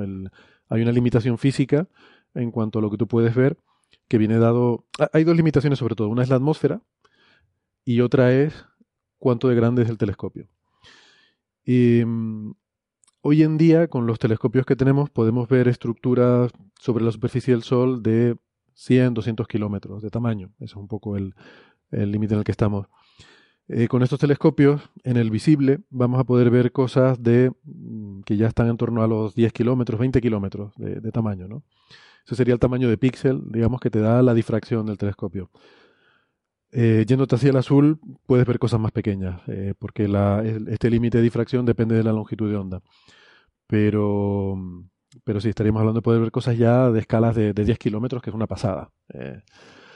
Pero es que son muy pequeñitas las cosas del Sol, entonces hay que ir a, esa, ese nivel, ¿no? Que básicamente, o sea, esto es como, como una cámara de fotos. Entonces, si tú, si tú quieres hacerle fotos a cosas que están muy lejos, necesitas un teleobjetivo muy grande. Entonces, es, exactamente igual con los telescopios. Entonces, tu teleobjetivo primero necesitas un tubo enorme y después necesitas una lente muy gorda. Es lo que pasa esencialmente con telescopios solares, que primero necesitas un espejo muy gordo y después necesitas, además, el, la distancia focal suele ser bastante grande también, ¿no? Sí. El tema, claro, eh, cuando tienes un teleobjetivo, el hecho de que sea grande la lente eh, tiene que ver también con la otra capacidad de un telescopio grande que es captar mucha luz. Porque también cuando tú amplías mucho, el problema es que te quedas sin luz por píxel. O sea, la cantidad de luz que tienes cada, en cada mm. píxel eh, es la que es. Entonces, si tú. Es como, es como untar nocilla. Si tú tienes una tostada enorme. o sea. sí, sí. Y solo tienes un bote. El bote da para lo que da. Entonces cuesta más te queda menos nocilla por centímetro cuadrado de tostada y aquí pasa un poco lo mismo, ¿no? Entonces por eso es el, el, eh, teleobjetivo más, eh, más grande. Mm. Lo que pasa es que en física solar hay muchísima luz. Bueno, eh, sí y no. Y hay, que, pero hay, que, nocilla, hay muchísima nocilla. Hay quizá demasiada nocilla en ciertos sitios, ¿no? El problema, claro, ahí hay un... Hay, un, hay, que hay que evacuarla, de hecho hay que... El problema es que te quedas sin nocilla cuando empiezas a extenderla, porque en física solar primero necesita mucha resolución espacial, con lo cual significa píxeles muy pequeños, ¿no? Esto estamos mm. diciendo de 10-20 kilómetros. Eh, entonces, ya ahí pierdes mucha luz porque tus píxeles se hacen muy pequeños. Segundo, porque eh, estamos observando campos magnéticos, por eso queremos ir a cosas muy pequeñas, porque el mm. campo magnético tiene la fastidiosa costumbre de organizarse en escalas muy pequeñas. Y em, resulta que para observar campos magnéticos tienes que hacer polarimetría. Y la polarimetría es una técnica muy puñetera porque eh, es una diferencia, tienes que restar una cosa de otra. Entonces cuando restas, el ruido se amplifica. ¿Vale? Las señales de polarización que quieres ver son muy débiles. Típicamente quieres ver señales de polarización que son mil veces más débiles que, que la intensidad de luz que estás midiendo. Entonces tienes que restar cosas eh, cuya diferencia está al nivel de la milésima parte de las cosas que estás restando. Con lo cual, tú necesitas que tu relación señal-ruido en, en, la intensidad de luz que tienes sea muy, muy grande. Y eso es otro factor que te, que te limita de nuevo, ¿no? Eh, entonces, y luego además quieres hacer espectroscopía. Bueno, nos basta. Queremos resolver líneas espectrales porque eh, esto luego se comentará en la conversación con Manolo y Valentín, queremos ir a la cromosfera, para ir a la cromosfera tienes que observar unas determinadas líneas espectrales, entonces tienes que irte a eh, resolución espectral también muy alta. Es decir... Sí, lo quieres todo. Lo quieres todo. Lo quieres todo. Entonces, y lo que pasa es que también esa luz está calentando el tubo del telescopio físicamente. Ese es otro problema de observar el sol, claro. Que, que las no cosas pasa. se calientan, de noche no tienes ese problema. Que de día se calienta mucho. Y espejos de muy hecho, grandes. Por seguir, de hecho, por seguir con la analogía, cuando haces espectroscopía es, es, como si estuvieses untando una nocilla en tres dimensiones. Sí, claro, efectivamente. Son muchas, son muchas dimensiones. Muchas tostadas. Sí. Antes de pasar a lo del calor, que ese es otro problema, déjame, déjame decir una cosa. Eh, a mí me gusta mucho insistir, y esto lo tengo que contar incluso en las reuniones de física solar, que mmm, hay, hay, un problema con la observación del Sol. Hay lo, lo que llamo el, dilema solar. Resulta que cuando tú quieres observar eh, el Sol con eh, al límite de difracción, o sea, a todo, con toda la resolución espacial que te da el telescopio, ¿vale? Y además quieres hacer polarimetría, con lo cual necesitas una relación señal-ruido muy alta, y además quieres observar eh, con alta resolución espectral, porque quieres observar líneas espectrales para poder ver la cromosfera, cuando haces eso, resulta que no tienes suficientes fotones. Uh -huh. Pero además, la gracia de esto es que esto es independiente del tamaño del telescopio. Porque si tú haces... Ah, ahí es que hay otro problema. Cuando observas cosas muy pequeñas, se mueven más rápido. ¿Vale? Las cosas más pequeñas eh, se mueven más rápido que las cosas grandes. Porque tú estás limitado típicamente por factores físicos como la velocidad del sonido. Por ejemplo, la velocidad del sonido en la atmósfera solar es lo que te dicta a qué velocidad ocurren las cosas, ¿no? Eh, y esa velocidad del sonido, pues es, es, la que es. Entonces, cuando tú observas eh, escalas más pequeñas, objetos más pequeños, la, el tiempo Cambian que puedes rápido, observar claro. tiene que ser más corto porque cambia más rápido, ¿no? O sea, dicho de otra forma, si tú ves una ciudad, por ejemplo, y tú quieres ver a la gente caminando, eh, tu foto tiene que ser una fracción de segundo, pues mm. si, si, si, tu tiempo de exposición es más de un segundo, claro, la gente se, se te emborrona. Se emborrona claro. Ahora, si abres mucho el campo y ves los edificios, pues ahí los edificios puedes estar un minuto sacando la foto que el edificio no se va a mover, ¿no? Entonces pasa algo parecido también con el Sol. Según tú vas viendo cosas cada vez más pequeñas, el tiempo de tu exposición tiene que ser cada vez más breve, porque si no se te emborronan las cosas y ya no estás viendo las cosas pequeñas. Bueno, cuando tú metes todo eso en los cálculos, resulta que eh, no tiene suficientes fotones independientemente del tamaño del telescopio, porque si es un telescopio más grande, entonces tu píxel va a ser más pequeño, el tiempo de exposición va a ser más pequeño y además conspira la física para que eso sea constante. Es decir, eh, es una constante el número de fotones por píxel que tú tienes para un telescopio limitado por difracción. Con lo cual, ir al límite de difracción a lo mejor no es buena idea, porque no tienes suficientes fotones. Al final, el número de fotones que te vienen por píxel depende solamente de la temperatura, y eso es una constante en el Sol. Eh, digamos que si fuera una estrella más caliente, a lo mejor sí tendría suficiente para observar el límite de difracción, pero en el caso del Sol no lo tienes. No tienes suficientes fotones. Da igual lo grande que tú hagas tu telescopio, no vas a tener suficiente para tenerlo todo. Entonces, al final, uno tiene que sacrificar algo eh, en este compromiso. O sacrificas precisión en la polarimetría, o sacrificas el tamaño de cosas que puedes ver, eh, o sacrificas la resolución espectral que tienes que alcanzar, ¿no? Y, y no, no sí. puedes sacrificar unas gallinas para que sea propicio. sí, sí, bueno. Yo suelo, efectivamente, yo suelo poner en mis transparencias sobre esto los sacrificios al dios sol. Ah, bueno, no se me había ocurrido poner gallinas. Incas, sí. Habría que hacer los cálculos a ver si sacrificando gallinas la cosa funciona, ¿no? Pero bueno. Porque esta, esto, esto, que tú comentas, estos 10 kilómetros, 10, 20 kilómetros, o sea, en, en ángulo, ¿cuánto es? 0,02 segundos de arco. ¿Vale? Para llegar a 0,02 segundos de arco ya te topas con la atmósfera. Eh, la atmósfera normalmente no te deja llegar a eso. Ni siquiera en el mejor observatorio del mundo. Entonces ahí entra el otro tema que es importante en estos telescopios, que es la óptica adaptativa. Necesitas una pasada de óptica adaptativa para llegar a estos niveles. Que además hay un problema con esta óptica adaptativa, que es que, a ver, ya en astronomía eh, llevamos décadas haciendo óptica adaptativa. Entonces, en principio se supone que este es un problema que ya está trillado. El problema es que el caso solar es diferente al nocturno, porque en el caso nocturno tú tienes estrellas, tienes fuentes puntuales.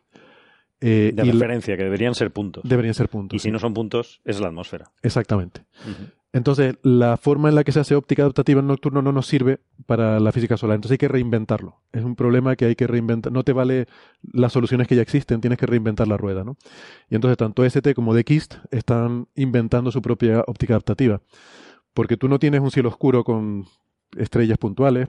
De hecho, en nocturno también se usan estrellas láser. Tú usas un láser para, para crear una estrella artificial.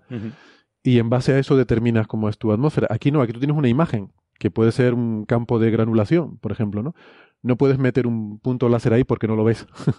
o sea, si tú apuntas un láser al sol, eh, no lo ves. Y no tienes estrellas con las que definir tu campo. Entonces tú tienes que jugar ya con una imagen que tienes que corregir. Em, y entonces, bueno, ese es un problema que más o menos está resuelto para el caso de óptica adaptativa eh, que se dice eh, single conjugate, como se dice esto en español, eh, con una conjugación, por así decirlo, con un espejo deformable, digamos. Con un espejo. Conjugada simple. Conjugada, simple. vale. En el cual tú eh, lo que haces es que asumes que tu atmósfera es una capa que tiene una turbulencia y entonces corriges eso. Y eso funciona. El problema es que según tu telescopio va siendo cada vez más grande, eso te corrige solamente la parte central del campo de visión. Entonces, estos telescopios tan potentes, eh, si tú usas óptica adaptativa conjugada simple, vas a poder corregir solamente un puntito en el centro del campo de visión. Y el resto, según te vas alejando del campo de visión, es cada vez más borroso. Em, entonces, el EST, por ejemplo, se ha empeñado en que desde el principio va a tener óptica adaptativa multiconjugada, que quiere decir que tienes varios espejos deformables para corregir a diferentes alturas la atmósfera, y entonces eso te permite corregir un campo mayor. Porque quizá, quizá también sea bueno explicar un poco esto de, los espejos deformables. Pues esto, no, es, no es argot. O sea, esto es literalmente o sea, el doblas el espejo, ¿no? Es un poco como cuando tú vas al el típico salón de espejo que tienes espejos que están doblados de una manera y te ves gordo y otros que están doblados de otra manera y te ves delgado. Lo que hace básicamente es el, el, emborronamiento de la atmósfera, que es, si en este caso, bueno, en este caso sol, pero si tuviese una estrella, por ejemplo, tú podrías ver, imagínate que la atmósfera lo que haría es tú verías tu estrella más gorda o más delgada. Pues tú lo que haces es doblas el espejo de la manera contraria para corregir esa, esa deformación de la estrella. Claro, o sea, esto no es, no es simplemente, digamos, correcciones de primer orden, o sea, más gordo más delgado. Claro, tienes que doblar el espejo de maneras muy complicadas porque la, la, el embornamiento de la atmósfera también es muy complicado. Y muy rápido también. Y muy rápido. Sí, esto se corrige miles de veces por segundo. O sea, miles de veces por segundo a kilohercios, tú tienes que ir midiendo cómo está la atmósfera y deformando tu espejo para compensar lo que está haciendo la atmósfera. Mm. Es una, o sea, a mí esto es una pasada. Me parece una pasada. Eh, y no es el límite de la tecnología actual. Eh, sí, es un problema que ahora mismo no está resuelto. Eh, y de hecho, bueno, uno de, hay uno de los grupos que trabaja con EST está dedicado a investigar el tema de la óptica adaptativa multiconjugada. O sea, todavía no está resuelto. Y DX también tiene gente haciendo estas cosas, ¿no? Ellos tienen ya su sistema de óptica adaptativa con jugada simple y están estudiando, nos decía Valentín, que ya han encargado otros dos espejos deformables que tardarán dos años en llegarle, pero claro, no son, no es que ya, no, es comprarlo, o sea, no, es que compres estos espejos y ya está, es que hay que, hay que averiguar. Hay que fabricarlo y cómo hacerlo. ¿no? Cómo hacerlo. ¿Qué diseño tiene para que funcione así? Claro. O sea, tienes que diseñar un algoritmo que te permita resolver ese problema. O sea, es un problema que el problema físico todavía no está resuelto, ¿no? Y además, además eso tiene otro, otro, otra. Creo que alguna vez hemos hablado de esto en, el programa ya. Es que, o sea, digamos, lo, preciso que tiene que ser tu espejo escala con la longitud de onda. O sea, si tú estás estudiando luz que tiene una longitud de onda muy grande, tu espejo, las rugosidades, si quieres llamarlo así, tu espejo tiene que ser de, de esa longitud de onda, como por ejemplo en radio, en radioastronomía, que la longitud pues esa puede llegar a ser de centímetros a metros, no necesitas espejos que estén tallados de manera muy precisa, con lo cual, pues básicamente, si uno ve un radiotelescopio, es una antena parabólica enorme y da un poco, ¿no? en, en, si uno observa en el óptico, por ejemplo, es, la longitud de onda es de, pues típicamente, una décima de micra, por ejemplo. Entonces tú necesitas que tu espejo, que es un espejo que en este caso tiene cuatro metros, o sea, el diseño, la implementación del diseño sea precisa a una décima de micra en cuatro metros. Sí. Que, claro, es un, un, desafío técnico brutal. Pues ya está, solo cosas de, por ejemplo, o sea, básicamente los espejos se fabrican, tú fabricas el sustrato del espejo y después depositas el, el elemento reflectante, lo depositas por encima. Entonces ya simplemente, eh, y esto, por ejemplo, una, una, se hace, suele hacer, por ejemplo, una, una manera de hacerlo es evaporas en lo que sea el elemento reflectante, que por ejemplo puede ser aluminio, entonces tú dejas que el aluminio, las partículas de aluminio caigan sobre el espejo, pero claro, o sea, si tuviste mala suerte y en un lado te caen más partículas que otro, ya empiezas a tener errores que son del tamaño de tu, tu precisión. Entonces, solo, el, solo eso, solo el hecho de cómo se deponen las partículas sobre el, sobre el sustrato ya es una cosa problemática. Sí, sí. Totalmente. Eh, eso, de hecho, uno de los aspectos críticos es controlar efectivamente el, el pulido del espejo eh, para asegurarte de que, de que está por debajo de, de, lo que necesitas para que no te introduzca errores en el frente de ondas, ¿no? Eh, o sea, tecnológicamente es la caña. Luego está el problema del calor que decía Carlos, uh -huh. ¿no? Eh, claro, eh, telescopios nocturnos se están haciendo de 30 y 40 metros. Eh, 4 metros puede no parecer gran cosa en comparación, pero es que es mucho sol para, para acaparar con 4 metros, ¿no? Y uno de los grandes problemas es qué haces con todo el flujo de calor que te genera sobre todo en el foco primario del telescopio. ¿Qué, qué pasaría si no tuviese una lupa de 4 metros? ¿no? Exacto, no exactamente. Coges una lupa de 4 metros y concentras toda esa luz en un punto. Eso es lo que hacen estos telescopios, uh -huh. en el foco primario. Y, y, además, no solo tienes que evitar el flujo de calor en el sentido de que no te funda nada, que ya es difícil, sino que además que tampoco te introduzca eh, turbulencia en la atmósfera, en el aire, que no te caliente el aire ahí. Dentro por, del propio telescopio, además. Claro, porque eso te emborrona uh -huh. la imagen uh -huh. también, ¿no? Eh, entonces, por ejemplo, EST lleva un sistema de succión en el foco primario que está continuamente sacando el aire de ahí, porque ya lo das por perdido. El aire se va a calentar y el aire caliente es turbulento. Entonces lo sacas. Lo sacas, y eh, si no hay aire, no hay turbulencia. Claro. Exacto. Eh, y luego, eh, otro. Bueno, nos contaba Valentín que están ahora haciendo pruebas con DXIST. Eh, ya están empezando a ver la, la, primera luz, pero todavía no del sol. Porque todavía no tienen montado el sistema de, de evacuación de calor. Entonces están observando estrellas para enfocar el, el primario y el secundario. Eh, todo, bueno, estos telescopios llevan un montón de espejos. Y según los vas instalando, tienes que ir enfocando y alineando, ¿no? Para, para que el sistema óptico esté bien, bien alineado. Y todavía no están apuntando al sol porque eh, no fundirían, ¿no? No está, claro, no está instalado todavía el sistema de evacuación de calor. Que tiene una eh. fábrica de hielo, un edificio auxiliar, ¿no? Que es impresionante. Sí, eh, tienen que, pero eso es para acondicionar, eh, o sea, porque quieres evitar diferencias de temperatura. Otro de los problemas a observar de día es que el sol calienta el aire y calienta la cúpula. Eh, este, en este sentido, DXIST y IST tienen una filosofía diferente, ¿no? DXIST tiene, el, el, es el estadounidense, tiene una cúpula cerrada, mientras que el EST es abierto totalmente. O sea, ¿cómo, cómo, va, ¿cómo va a enfriar el aire eh, el telescopio estadounidense? ¿Lo va a amenazar con una pistola para que se enfríe o cuál va a ser la estrategia? es, bueno, es muy, es muy curioso. Resulta que tiene, eh, como digo, tiene una cúpula y tienes que mantener el control térmico de la cúpula para que no produzca turbulencia. Quieres mantener el aire dentro y fuera de, de la cúpula a la misma temperatura. Entonces, resulta que una de las cosas que se han dado cuenta después de muchos estudios es que una de las formas más eficientes de, de enfriar cosas es con hielo. ¿Vale? Eh, sorprendentemente. Eso, eso se sabe de hace miles de años y eso, se usa, eso es por ejemplo, tiempo. para enfriar las No se podía saber, no se podía saber. Exactamente. No, quiero decir que se pensaron en sistemas de aire acondicionado muy potente y tal, y, y, es cierto que lo tienes, pero al final la forma más eficiente es por la noche, que hace frío, tú puedes generar, generar hielo de forma relativamente eficiente, uh -huh. eh, y entonces lo que hace es fabricar un montón de hielo por la noche, y luego durante el día ese hielo se usa para eh, como refrigerante. ¿Vale? Y, y, bueno, en fin, es, curioso. Luego el, el, europeo, lo que es un telescopio completamente abierto, es como un mecano, no tiene tubo, para que el aire pueda circular a través. Entonces se cuenta con que el propio flujo del viento, eh, digamos que te, te, saca de en medio el aire, tiene una, un sistema de succión en el foco primario para sacar de ahí el aire que se calienta, y luego tiene también un, unos chorros que inyectan aire por detrás del primario están continuamente soplándole aire para que no se caliente tampoco el primario. Pero bueno, ese no es, no es por eh, peligro del calor, sino porque el, simplemente al calentarse con el aire, como decía Carlos, ¿no? El, espejo primario tiene que estar pulido con muy alta precisión y si se te deforma el espejo por deformaciones térmicas, eso te va, te va a afectar la calidad de imagen. Entonces, para evitar eso se enfría inyectándole aire frío. Entonces, me estás diciendo, Héctor, que después de años de estudio han llegado a la conclusión de que las dos mejores maneras de enfriar algo es ponerle hielo y soplarle. sí. sí, sí. Esa es la conclusión. Es así de... Eh, sí, es si funciona, no lo vamos a cambiar. Si funciona, no.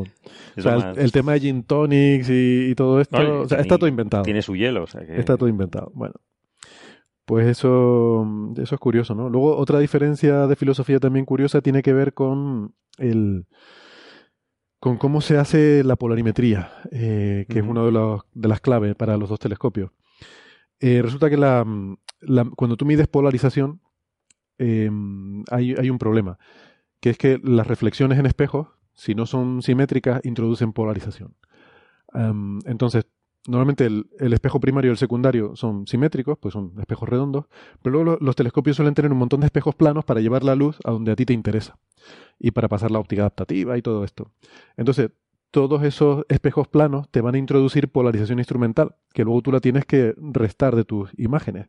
O sea, la polarización que tú ves eh, cuando tú mides con estos telescopios va a ser Mm, la polarización que te introduce el propio telescopio. Entonces tienes que quitársela para ver la que había ahí originariamente donde sea que tú estés observando. El problema además se agrava porque según el telescopio va girando, porque tiene que ir siguiendo al Sol o lo que sea, el, ángulo entre esos espejos va cambiando, porque tiene que ir siguiendo al Sol. Entonces la polarización instrumental depende del propio movimiento del telescopio y además depende de la longitud de onda. O sea que es un, es un desastre, ¿no? Eh, lo que va a hacer Dikist es que lleva unos sistemas eh, de calibración para hacer automáticamente esas calibraciones y cuando necesites hacer medidas muy sensibles, pues tienes que calibrar en diferentes momentos a lo largo del día a diferentes longitudes de onda y luego ajustar eso a un modelo. O sea, es complicadísimo, pero lleva unos, eh, un hardware para hacer eso, digamos, físicamente, ¿no? Esas medidas, con lo cual se puede restar de forma muy precisa. El europeo lo que va a llevar es que eh, lleva un, sistema en el cual la óptica está diseñada para que donde quiera que haya esas reflexiones oblicuas, los espejos se dividen en dos para compensar. Eh, o sea, lo que un espejo hace, el otro lo, hace lo contrario, lo contrarresta. Y el diseño óptico está hecho de una forma hábil, de manera que todas esas reflexiones están compensadas, de manera que a primer orden eh, todo eso se, resta y se, cancela al final. ¿no? La ventaja no es solo que se cancele, porque bueno, eso tú lo puedes calibrar y luego restarlo, sino que es independiente del movimiento del telescopio, porque según el telescopio va moviendo, lo que hace un espejo el otro lo deshace. Y entonces lo que sí es cierto es que es constante a lo largo del día. Y eso es una ventaja muy grande, porque tú ya solo tienes que calibrar una vez. Está muy y eso, eso está muy bien. Eso fue una de las ideas geniales de Manolo. Eh, el precio a pagar es que tienes más espejos. Y cada espejo es, son más reflexiones que dice que vas perdiendo luz eh, cada vez que metes una reflexión. Pero hay una cosa muy brillante también en ese diseño que a mí me gusta mucho, que es que, de paso, ese sistema también te actúa como lo que se llama un derrotador. Eh, el problema cuando tú observas un... A ver, cuando observas estrellas no importa mucho, pero cuando tú vas siguiendo en el cielo, el campo de visión va girando. Mm. ¿Vale? Si tú observas una estrella te da igual, pero si estuvieras observando una galaxia, verías como, según tú la vas observando a lo largo de la noche, la galaxia va girando sobre el, plano focal. Y eso ocurre también al, observar el Sol. El plano te va girando. Y cuando tú observas con tanta resolución espacial como quieres observar aquí, resulta que eh, te gira durante tu exposición, de forma que la imagen llega a emborronarse por este efecto de giro claro. Eh, durante tus exposiciones. ¿no? Entonces, eso hay que compensarlo de alguna forma. Bueno, pues em, el diseño este eh, tiene suficientes espejos como para que tú puedas derrotar por hardware eh, en este diseño óptico el, eh, la imagen. La imagen del sol. ¿Por qué es importante eso? Porque, por ejemplo, el KIST, que no tiene esa capacidad, cuando la, la, imagen llega al laboratorio, lo que se llama el laboratorio QD, que es donde están todos los instrumentos, todo eso está eh, sobre una plataforma que va girando, la plataforma va girando para compensar el movimiento del Sol en el plano focal. Es una plataforma enorme. Es una plataforma enorme que pesa 20 toneladas y eso es carísimo. Lo tienes que hacer girar con una precisión micrométrica para mantener la imagen del Sol fija sobre el plano focal. Eso te encarece mucho la construcción y además te limita el tamaño de los instrumentos porque tienen que estar sobre esa plataforma. A cambio, el EST no tiene esa limitación. Entonces, no necesitas, primero, te ahorras una pasta en, esa plataforma y además eso hace que los instrumentos puedan ser del tamaño que tú quieras. Entonces, aunque tengas que meter más espejos por un lado, luego te los ahorras. Te los ahorras en otro. Porque en el instrumento, como tiene que ser compacto, normalmente hay que doblar el haz dentro del instrumento metiendo espejos en el instrumento, ¿no? Entonces, bueno, está ahí ese juego, ¿no? Hay gente que critica que tiene muchos espejos, pero yo lo veo como una ventaja porque al final lo importante es el número total de espejos del telescopio más el instrumento. Y el, diseño del DKIS te obliga a meter espejos en el instrumento para hacerlo más compacto, ¿no? O sea que, bueno, eh, no está tan claro el, compromiso en ese sentido, pero por otra parte tienes la ventaja de, del otro en la, en la polarimetría, ¿no? Así que, nada, esos son un poco las... Bueno, y que eh, son telescopios un poquito diferentes, ¿no? O sea, que la finalidad de observar es el Sol, por supuesto, pero son quizá zonas del Sol diferentes, ¿no? Sí, porque supongo que vas por lo de la corona, ¿no? Que el, el está más optimizado para observar la corona, que será un requerimiento porque hay mucho, mucha de la comunidad solar en Estados Unidos eh, se dedica a trabajar en la corona y, era muy importante que, el telescopio fuera eh, apto para para hacer observaciones revolucionarias de la corona, mientras que en Europa ese tema no nos interesa tanto, no hay tanta gente trabajando en eso, entonces eso no es tan importante, ¿no? Y esa, esa diferencia ha marcado bastante el diseño de uno y otro telescopio. Ya muy curioso porque para observar la corona hay que tapar el sol. Sí. y entonces tienes el problema inverso en el telescopio, ¿no? Sí, lo que se hace, el, el, el DX tiene una cosa un poco rara, que es que es un diseño asimétrico, es lo que se llama fuera de eje, eh, porque eso te, quita mucha luz difusa, que es lo que te mata para observar la corona. Entonces, el, EST es un diseño simétrico, eh, que es peor para luz difusa, pero es mejor para la polarización. Entonces, bueno, ahí ese es un poco el compromiso que hay ¿no? entre uno y otro. que la corona es, simplemente las capas más externas, ¿no? Que son, que es muy importante, muy débiles comparado con el resto del, del Sol, pero muy importantes con respecto a las fulguraciones y los eventos explosivos que pueden afectar a la Tierra. Eso Estados Unidos es líder en, estos temas. Es, una sensibilidad muy elevada que tienen, lógicamente, históricamente. Sí. La corona es la parte cuando vemos un eclipse de sol, por lo que se ve por fuera de, la luna, eh, eh, lo que se ve por fuera, es, eso es la corona. Que además es donde se ve que parece el campo magnético, ¿no? Que se ven unos arcos, unos bucles, que, lo que vemos, lo que estamos viendo ahí justo el campo magnético, ¿no? Bien, bien.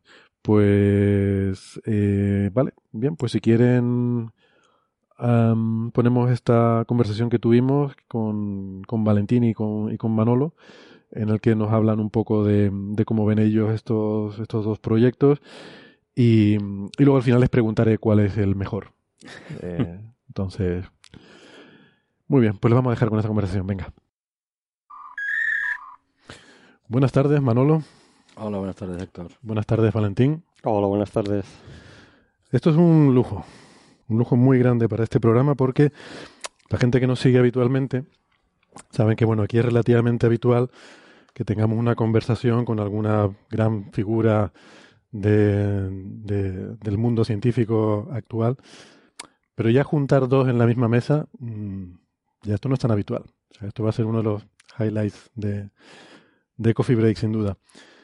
Eh, Manolo Collado y Valentín Martínez Pillet, pues son probablemente eh, las dos personas que ahora mismo, no sé si son conscientes de esto, supongo que sí, pero eh, a veces estas cosas cuando te las dicen como que impone un poco, pero ustedes dos están definiendo la física solar, por lo menos observacional, que se va a hacer en las próximas décadas. al ser los responsables máximos de los dos grandes supertelescopios que están ahora mismo en construcción, eh, Valentín con el Dikist estadounidense. Horrible nombre, por cierto. Ya hablaremos de eso. Y... Siempre puedes decir DKI Solar Telescope. es, casi peor. Es, casi peor. es casi peor. Y, Manolo con el telescopio solar europeo, ¿no? La, Eh, son los dos grandes proyectos de telescopios de 4 metros para, para, hacer física solar y que van a ser los que van a marcar eh, el estado de, de, este campo durante las próximas décadas. Así que, bueno, yo no sé si lo habían pensado así alguna vez, supongo que sí, pero... No, no, no, yo no lo había pensado bajo su punto de vista. Eh, tampoco diría yo que estamos definiendo el futuro de la física solar para los próximos años. Digamos que estamos trabajando para poner las herramientas para que la gente haga, los investigadores hagan la ciencia y son ellos con el uso que hagan de estos proyectos, de, los, de estos telescopios, esos instrumentos, los que harán la ciencia. Nosotros no definimos esa ciencia, lo que intentamos tener es el, los mejores telescopios con la mejor instrumentación que se pueda disponer eh, hoy en día y luego ya el uso que se haga de esos instrumentos pues ya vendrá por la por parte de la comunidad.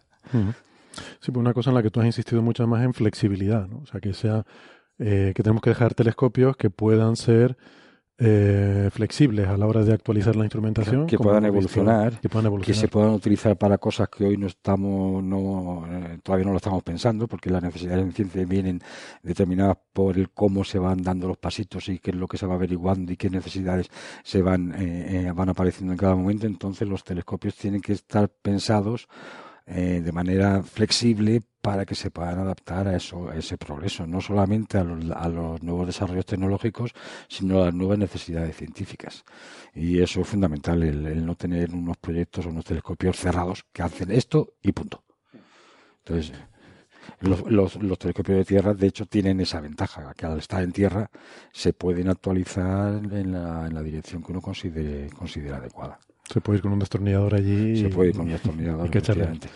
Bueno, en, en Dickies no vamos a dejar que nadie vaya con un destornillador, bueno, pero sí, bueno. Los, ingen los ingenieros sí, supongo. No, yo hay una cosa que quería decir y es que para mí es un honor estar aquí también. Eh, yo en el frío colorado de vez en cuando bajo el podcast y lo oigo en el coche. Eh, no lo hago regularmente, pero lo hago, lo hago con frecuencia. Eh, y me gustan muchas de las conversaciones. Si ha ocurrido algo en ciencia que me parece interesante, siempre intento mirar a ver si, si lo estáis comentando y, normalmente lo estáis comentando. Eh, intento bajarme el, el, el, MP3 y escucharlo en el coche, o sea que para mí es re realmente un honor.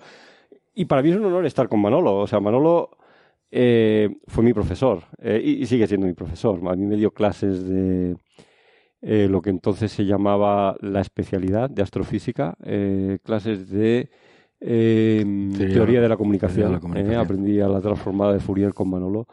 Fue un excelente profesor, me consta que sigue siendo un excelente profesor y ha traído a muchísima gente a la física solar precisamente porque es un excelente profesor, ¿no?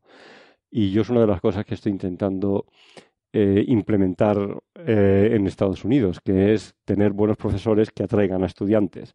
Eh, yo creo que es con mucho la mejor forma. Yo creo que Manolo en ese sentido es, es ejemplar. Entonces, una cosa que has dicho eh, que estoy de acuerdo, pero no estoy del todo de acuerdo, yo creo que no es eh, completo, es el decir que son telescopios que compiten. Compiten y la competencia es buena y son complementarios a la vez. También. Y son complementarios. O sea que son las dos cosas. Eh, la competencia viene pues porque el día que cualquier telescopio saca un resultado puntero, el otro telescopio lo quiere sacar, o lo quería haber sacado también, ¿no? O sea, esa es la competencia que hay y que es sana. Pero eh, es que es fundamental, la ciencia tiene que ser reproducible.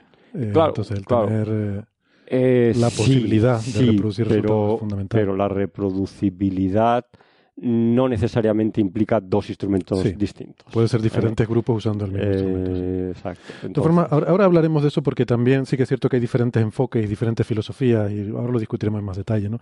Yo quiero aprovechar, bueno, quería hablar del tema... Complementariedad. Es también, sí. Eh, podemos decir sinergia, que es la palabra que se, oh, pero esa, esa, es una palabra de esas que no, nos da mucha risa ¿no? a todos los que trabajamos en estas cosas.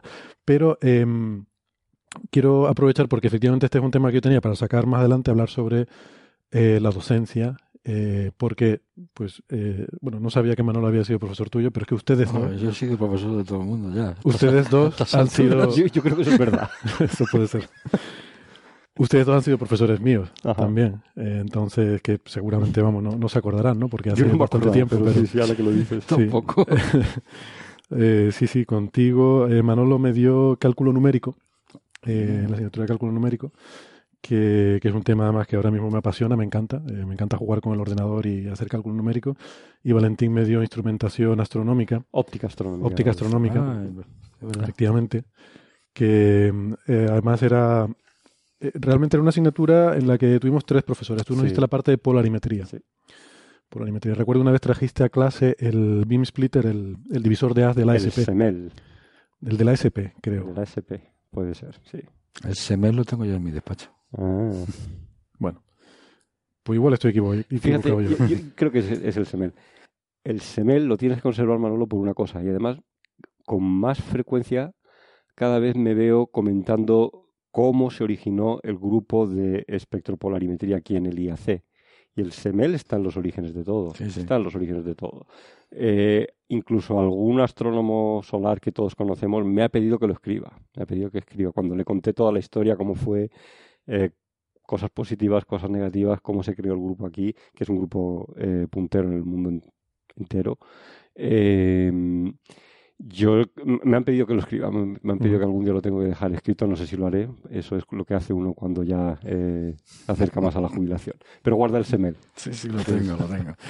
Pues, pues yo también quería, en fin, estoy de acuerdo con Valentín que Manolo eh, es un excelente profesor, es lo mejor que, que he tenido en la carrera y, y tú también lo fuiste. Y quizás puedo aprovechar entonces para hacer un poco de cuña publicitaria de el, el grado y el máster en la Universidad de La Laguna, ¿no? Que muchas veces, eh, la gente a veces nos pregunta, ¿no? ¿Dónde pueden estudiar astrofísica? Y yo siempre digo, yo no conozco otros sitios, ¿no? Pero yo creo que aquí se estudia muy bien y se tiene el privilegio de que gente como Manolo o Valentín puedan ser profesores tuyos, ¿no? En- mientras estudias la carrera. Bueno, Valentín ya no, ahora estás en Estados Unidos, pero Manolo tú sigues dando clase, ¿verdad? Aquí en, en la universidad. Eh, sigue dedicando un tiempo importante a, a la docencia. Hombre, yo estoy contratado por la universidad, yo soy profesor, entonces eh, estoy con mis obligaciones docentes todos los años, ¿no? Y, en- y en los ratos libres hace super telescopios Y en los ratos libres. Mi- título de funcionario es funcion- titular, soy profesor titular de la Universidad de La Laguna. O sea que todavía tengo alguna eh, conexión telúrica con la Universidad de La Laguna. Conexión telúrica. Bueno, pues este es el nivel de, de profesorado que hay en esta, en esta universidad. Así, las cosas han cambiado mucho, ¿no? Yo no sé, ahora yo me pierdo, ¿no? Como no estoy tan metido en el día de la universidad, ahora hay másters y grados y no sé qué, los planes de estudio han cambiado muchísimo. Em, yo no sé cómo está ahora la cosa, me parece todo muy complicado. Bueno, ahora lo que ha habido es una reestructuración, ¿no? Para, con toda la historia de los acuerdos de Bolonia. Entonces, lo que antes era simplemente una carrera con una parte general de tres años y una especialidad de dos, ahora lo que está es el grado, que es lo que antes se podría decir la parte equivalente de la parte general de los tres primeros años, y luego el máster sería lo que correspondería a la especialidad. Eh, eh, la diferencia eh, fundamental de la especialidad es que en lugar de tener una especialidad, nosotros ahora tenemos como dos. Una más observacional y una más teórica. eh, o más teórico-numérica. Y, el alumno lo único que se puede, a- después de haber hecho los tres primeros los años del grado, eh, eh, es puede decidir si se inclina más por un máster más observacional, más de análisis de datos y interpretación de los datos, o por una parte más, más, teórica y numérica, que en la parte de simulación y numéricas también pa- tiene un peso importante en nuestro, en nuestro máster. Yo, yo estoy perdido como tú, nunca sé exactamente cómo está ahora mismo la- el sistema universitario en España, ¿no? Eh, porque perdí el contacto. Me estoy familiarizando más con el sistema americano, que de alguna manera lo que se está haciendo es intentar eh, acercarse al sistema americano de eh, grado y Yo, máster, yo no sé si hemos mejor. ido hacia un acercamiento hacia la parte americana, yo más bien pienso que es hacia la parte británica, de tener un grado y un máster, pero igual efectivamente es más a la parte americana, pero va, va más hacia esa filosofía, efectivamente. Yo, yo voy a decir estadounidense porque si no nuestros oyentes en Latinoamérica se nos van a enfadar cuando usamos americano como razón. sinónimo de estadounidense. Eh, correcto. Y yo pido pero- disculpas si ya pi- lo pido perdón, pido perdón, ciertamente, sí. Pero eh, sí, quizás tú, Valentín, ahora además hay una vinculación muy fuerte entre el NSO, el National Solar Observatory, y la Universidad de Colorado. Eh, también era parte de, de toda este, todo este cambio que hubo cuando el observatorio se movió de Tucson, Arizona, a Boulder, Colorado. Una de la, uno de los condicionantes era eh, esa vinculación con, con la universidad. ¿no? De hecho, es la Universidad de Colorado quien puja de alguna forma por traerse el National Solar Observatory a, a- a Boulder. ¿no? Entonces Sí. tienes allí, ahora estás muy metido Correcto. también con la universidad, ¿no? Sí, estamos en el campus. eh, el NSO está en el campus de la Universidad de Colorado Boulder, en el- lo que se llama el campus del este, eh, que es en donde están los centros de investigación Eh, ahora ya están empezando a traer también estudiantes.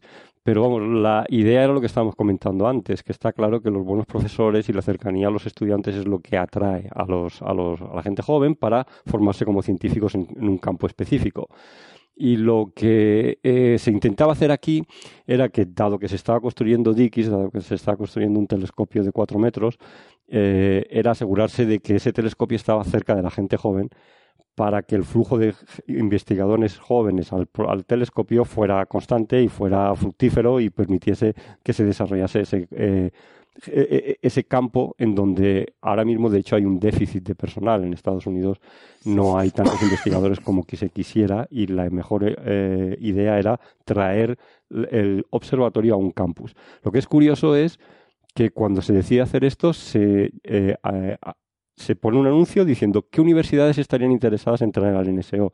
Y hasta siete universidades en Estados Unidos presentaron una propuesta para traerse al NSO, ¿no?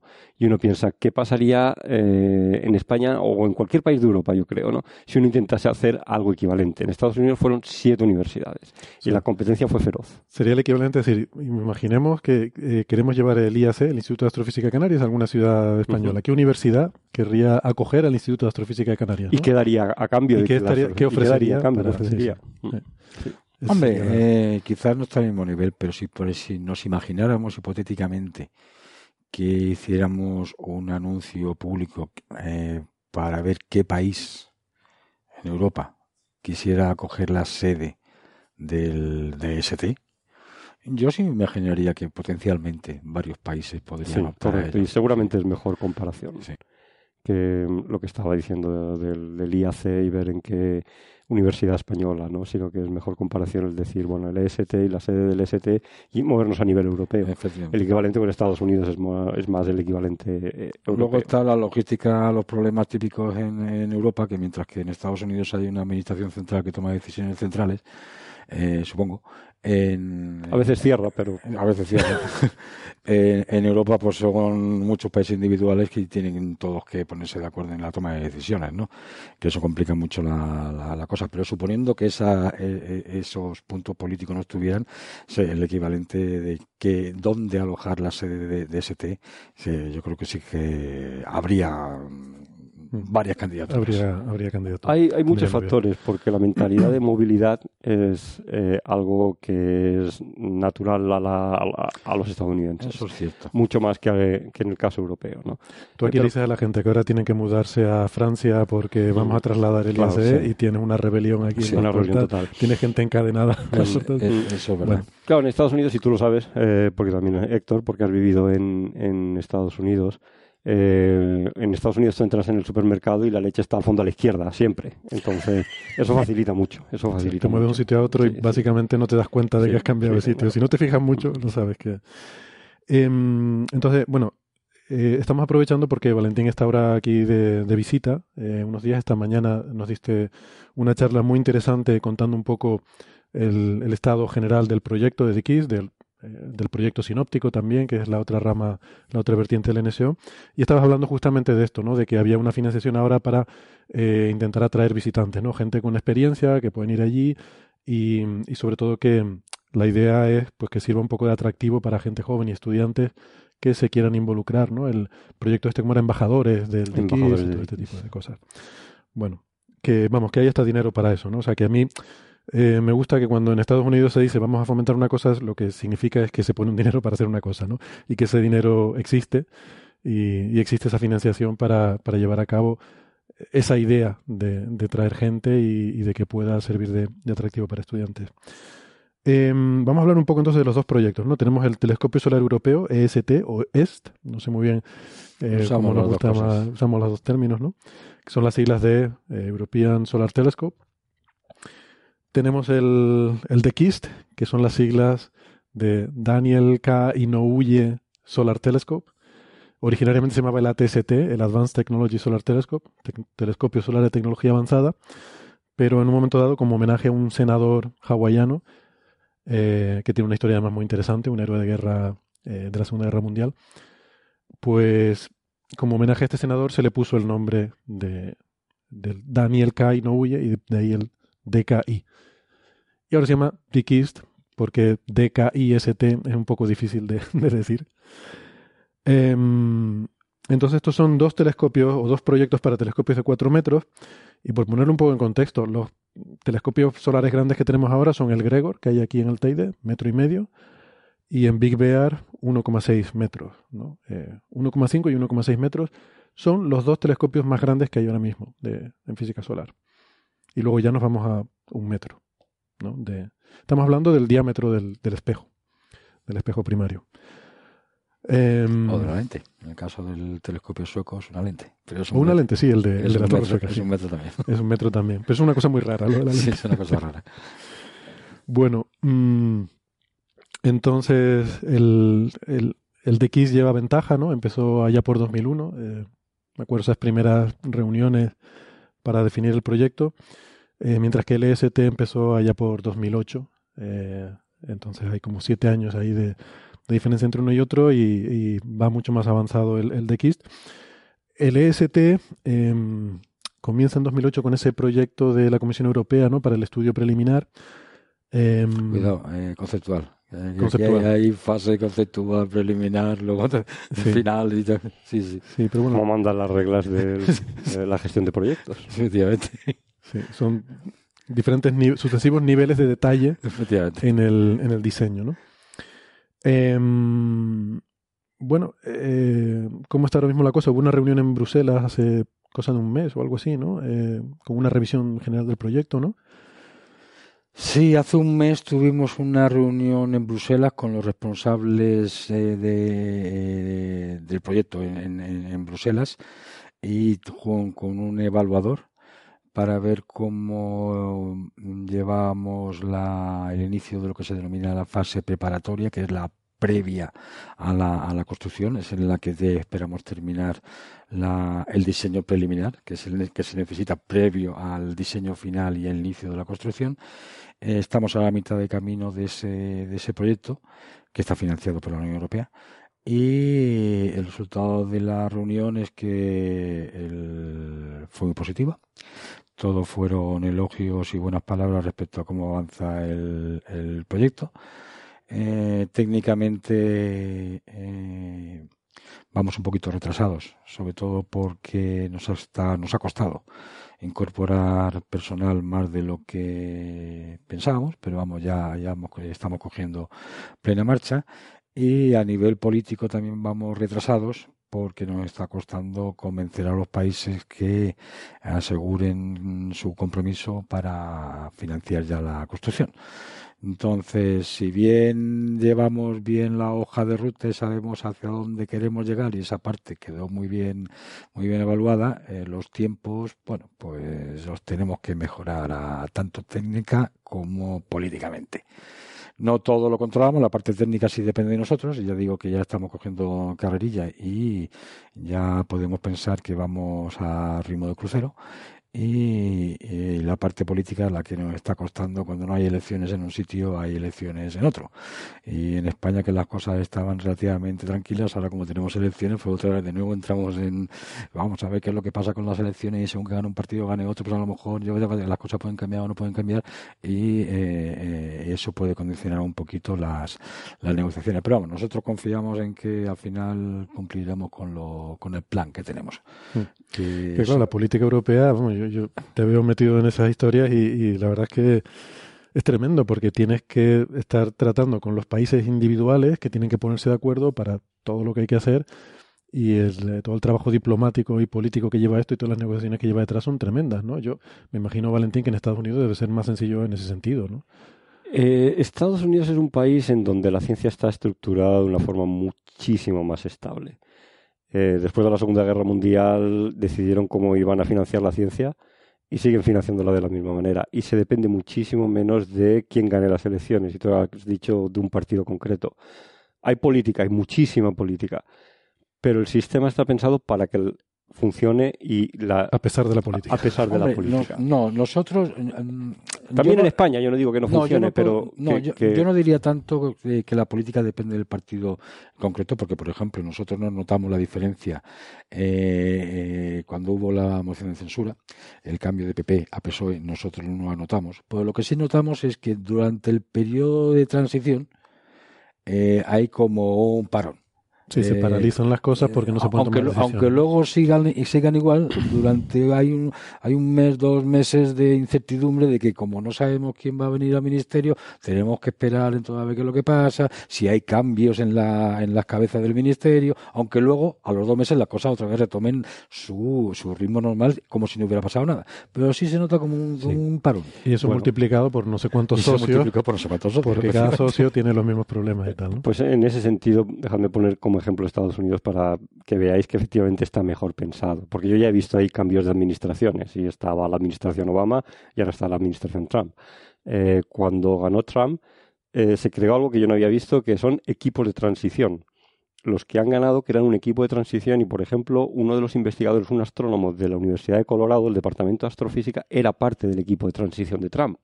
O sea, eran profesionales del mundo académico para discutir cómo hacer la transición y que no hayan parones en la financiación a NASA y en la financiación a la NSF.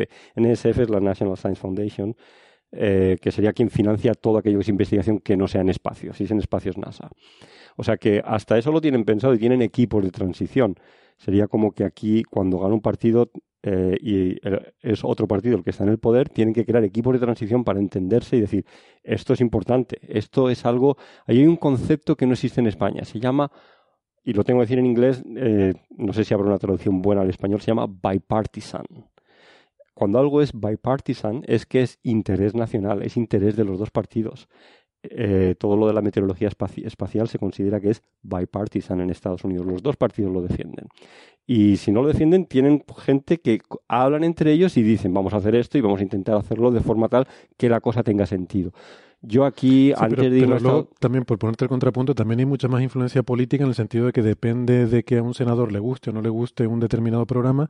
Eh, o sea, lo vemos mucho con la NASA, por ejemplo, ¿no? Sus programas se aprueba la misión tal porque está respaldada por no sé qué senadores que quieren ir a Europa o que quieren hacer no sé qué cosa. Bueno, el ah. de KIST, porque hay un senador que se llama Daniel Kaino Huye que dice yo voy a apoyar este proyecto.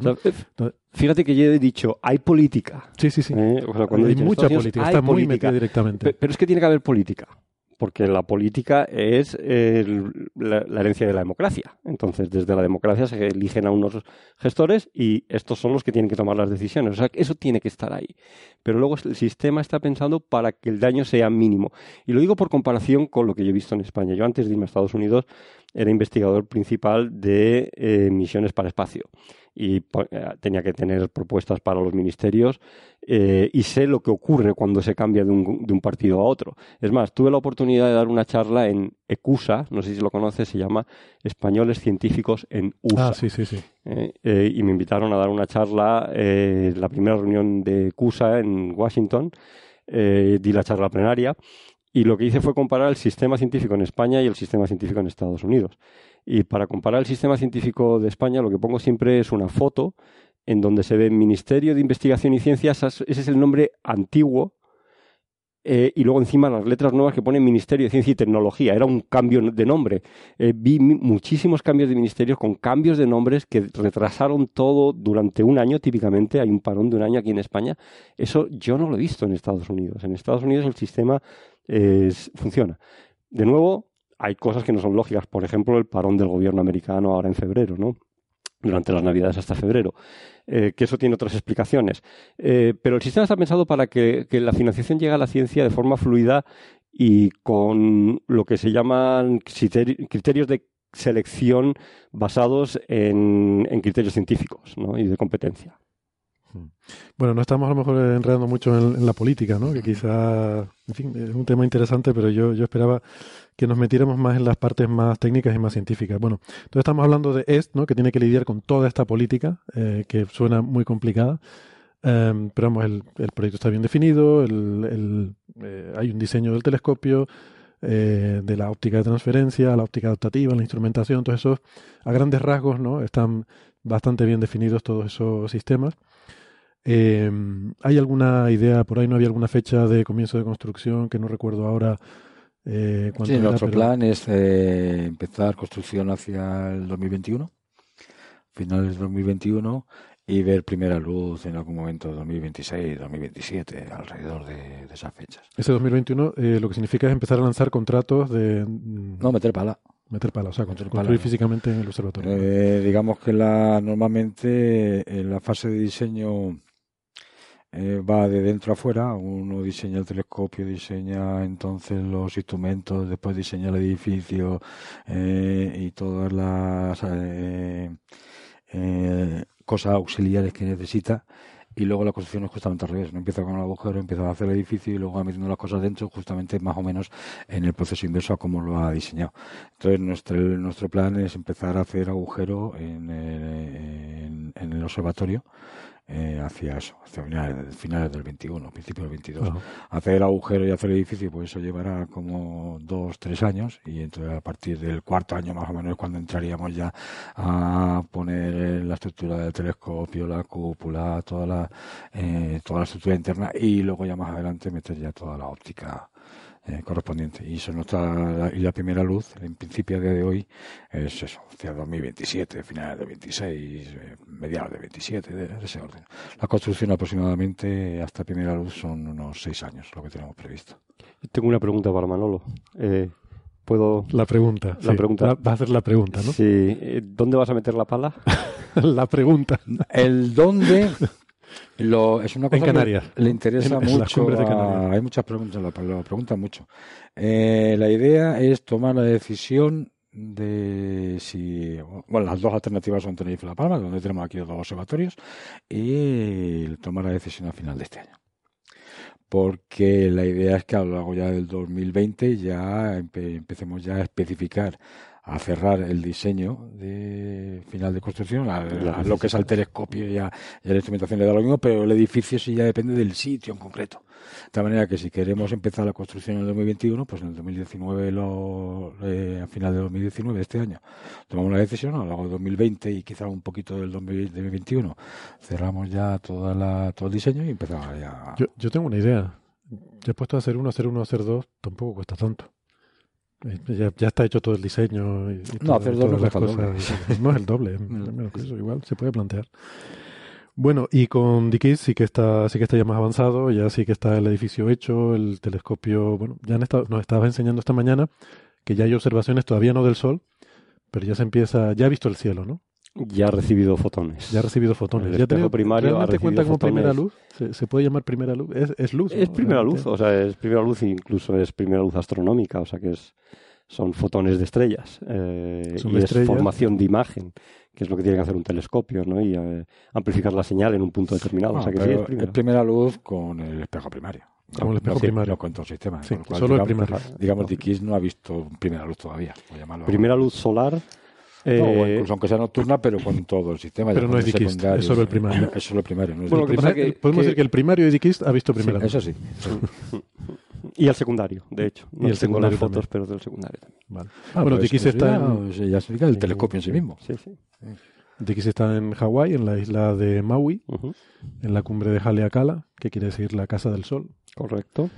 eh, que se bueno, eligió ese sitio en particular porque ahí ya había, bueno, está cerca de la sede de la Universidad de Hawái eh, y el, está, había ya una instalación allí, un coronógrafo eh, y un telescopio de la Fuerza Aérea también, ¿no? Que, que tenían puesto allí y era Ah, sí, un- siguen estando, ¿no? Sí, sí, el de la Fuerza Aérea tiene allí varios telescopios. Y luego la Universidad de Hawái también.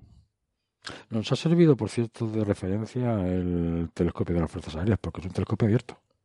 Ah, sí, sí, correcto, correcto, correcto. Porque normalmente los telescopios eh, están eh, cubiertos con la cúpula, repa- esa es, protegidos una, por la esa es una de las grandes diferencias entre Dikist y, y EST, que Y lleva una cúpula muy cerrada. Tiene, si yo no me equivoco, tres metros y medio. Eso, Sí, no, eso opera correcto. en régimen abierto. el EST va a ir abierto, ¿no? Tiene un- una, una especie de, de, de cúpula en forma de lona que se abre completamente para eh, dejar la estructura del telescopio expuesta al aire de forma que el aire pueda fluir libremente y que produzca el mínimo de turbulencia. ¿no? Es una solución de diseño diferente a la que se adoptó para Dikis, que era al contrario, ¿no? tenerlo más cerrado y lo más protegido. eh, aunque creo que lleva un sistema de eh, aire acondicionado para que el, la temperatura de la cúpula sea comparable a la del exterior, claro, ¿no? Claro, pero yo creo que eso lo llevan ya todos los telescopios, incluso los nocturnos. Eh, y las ventanas estas que se abren para que fluya el, el aire. en el caso de diurno la, el problema se complica. Y ahí la, el, todo el desarrollo que, que ha hecho Dickies en torno a la, a la cúpula, porque la parte de la cúpula que está mirando al sol siempre es la misma, por tanto siempre se está calentando la misma, y la parte que está la, no iluminada por el sol, a la sombra, siempre es la misma. Con lo cual el gradiente de temperaturas en la cúpula es, es uniforme, siempre, siempre, es el mismo. Entonces, a no ser que tu control térmico lo corrija. Y entonces lo tienes que tener tienes que hacer controlado con, eh, eh, por control térmico. Esa es una de las grandes diferencias de la observación solar a la observación astronómica en general, que es que se observa de día. Cuando observas de día tienes una fuente de calor ahí muy importante, por eso los telescopios solares suelen ser cuando le llamamos a la gente a enseñar los observatorios, si esas torres tan altas son los telescopios solares. Bueno, ¿y por qué esas torres tan altas? no?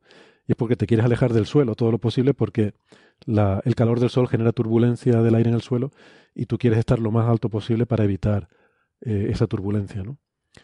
Eh, estos telescopios están, bueno, eh, 40 metros de altura, 30 y pico en el caso de Dickies, ¿no? 34 sí, pero metros o algo así. Ahí hay algo que a mí me parece interesante porque eh, estando en Estados Unidos y estando en el National Solar, en el Observatorio Solar Nacional de los Estados Unidos, yo he visto McMath.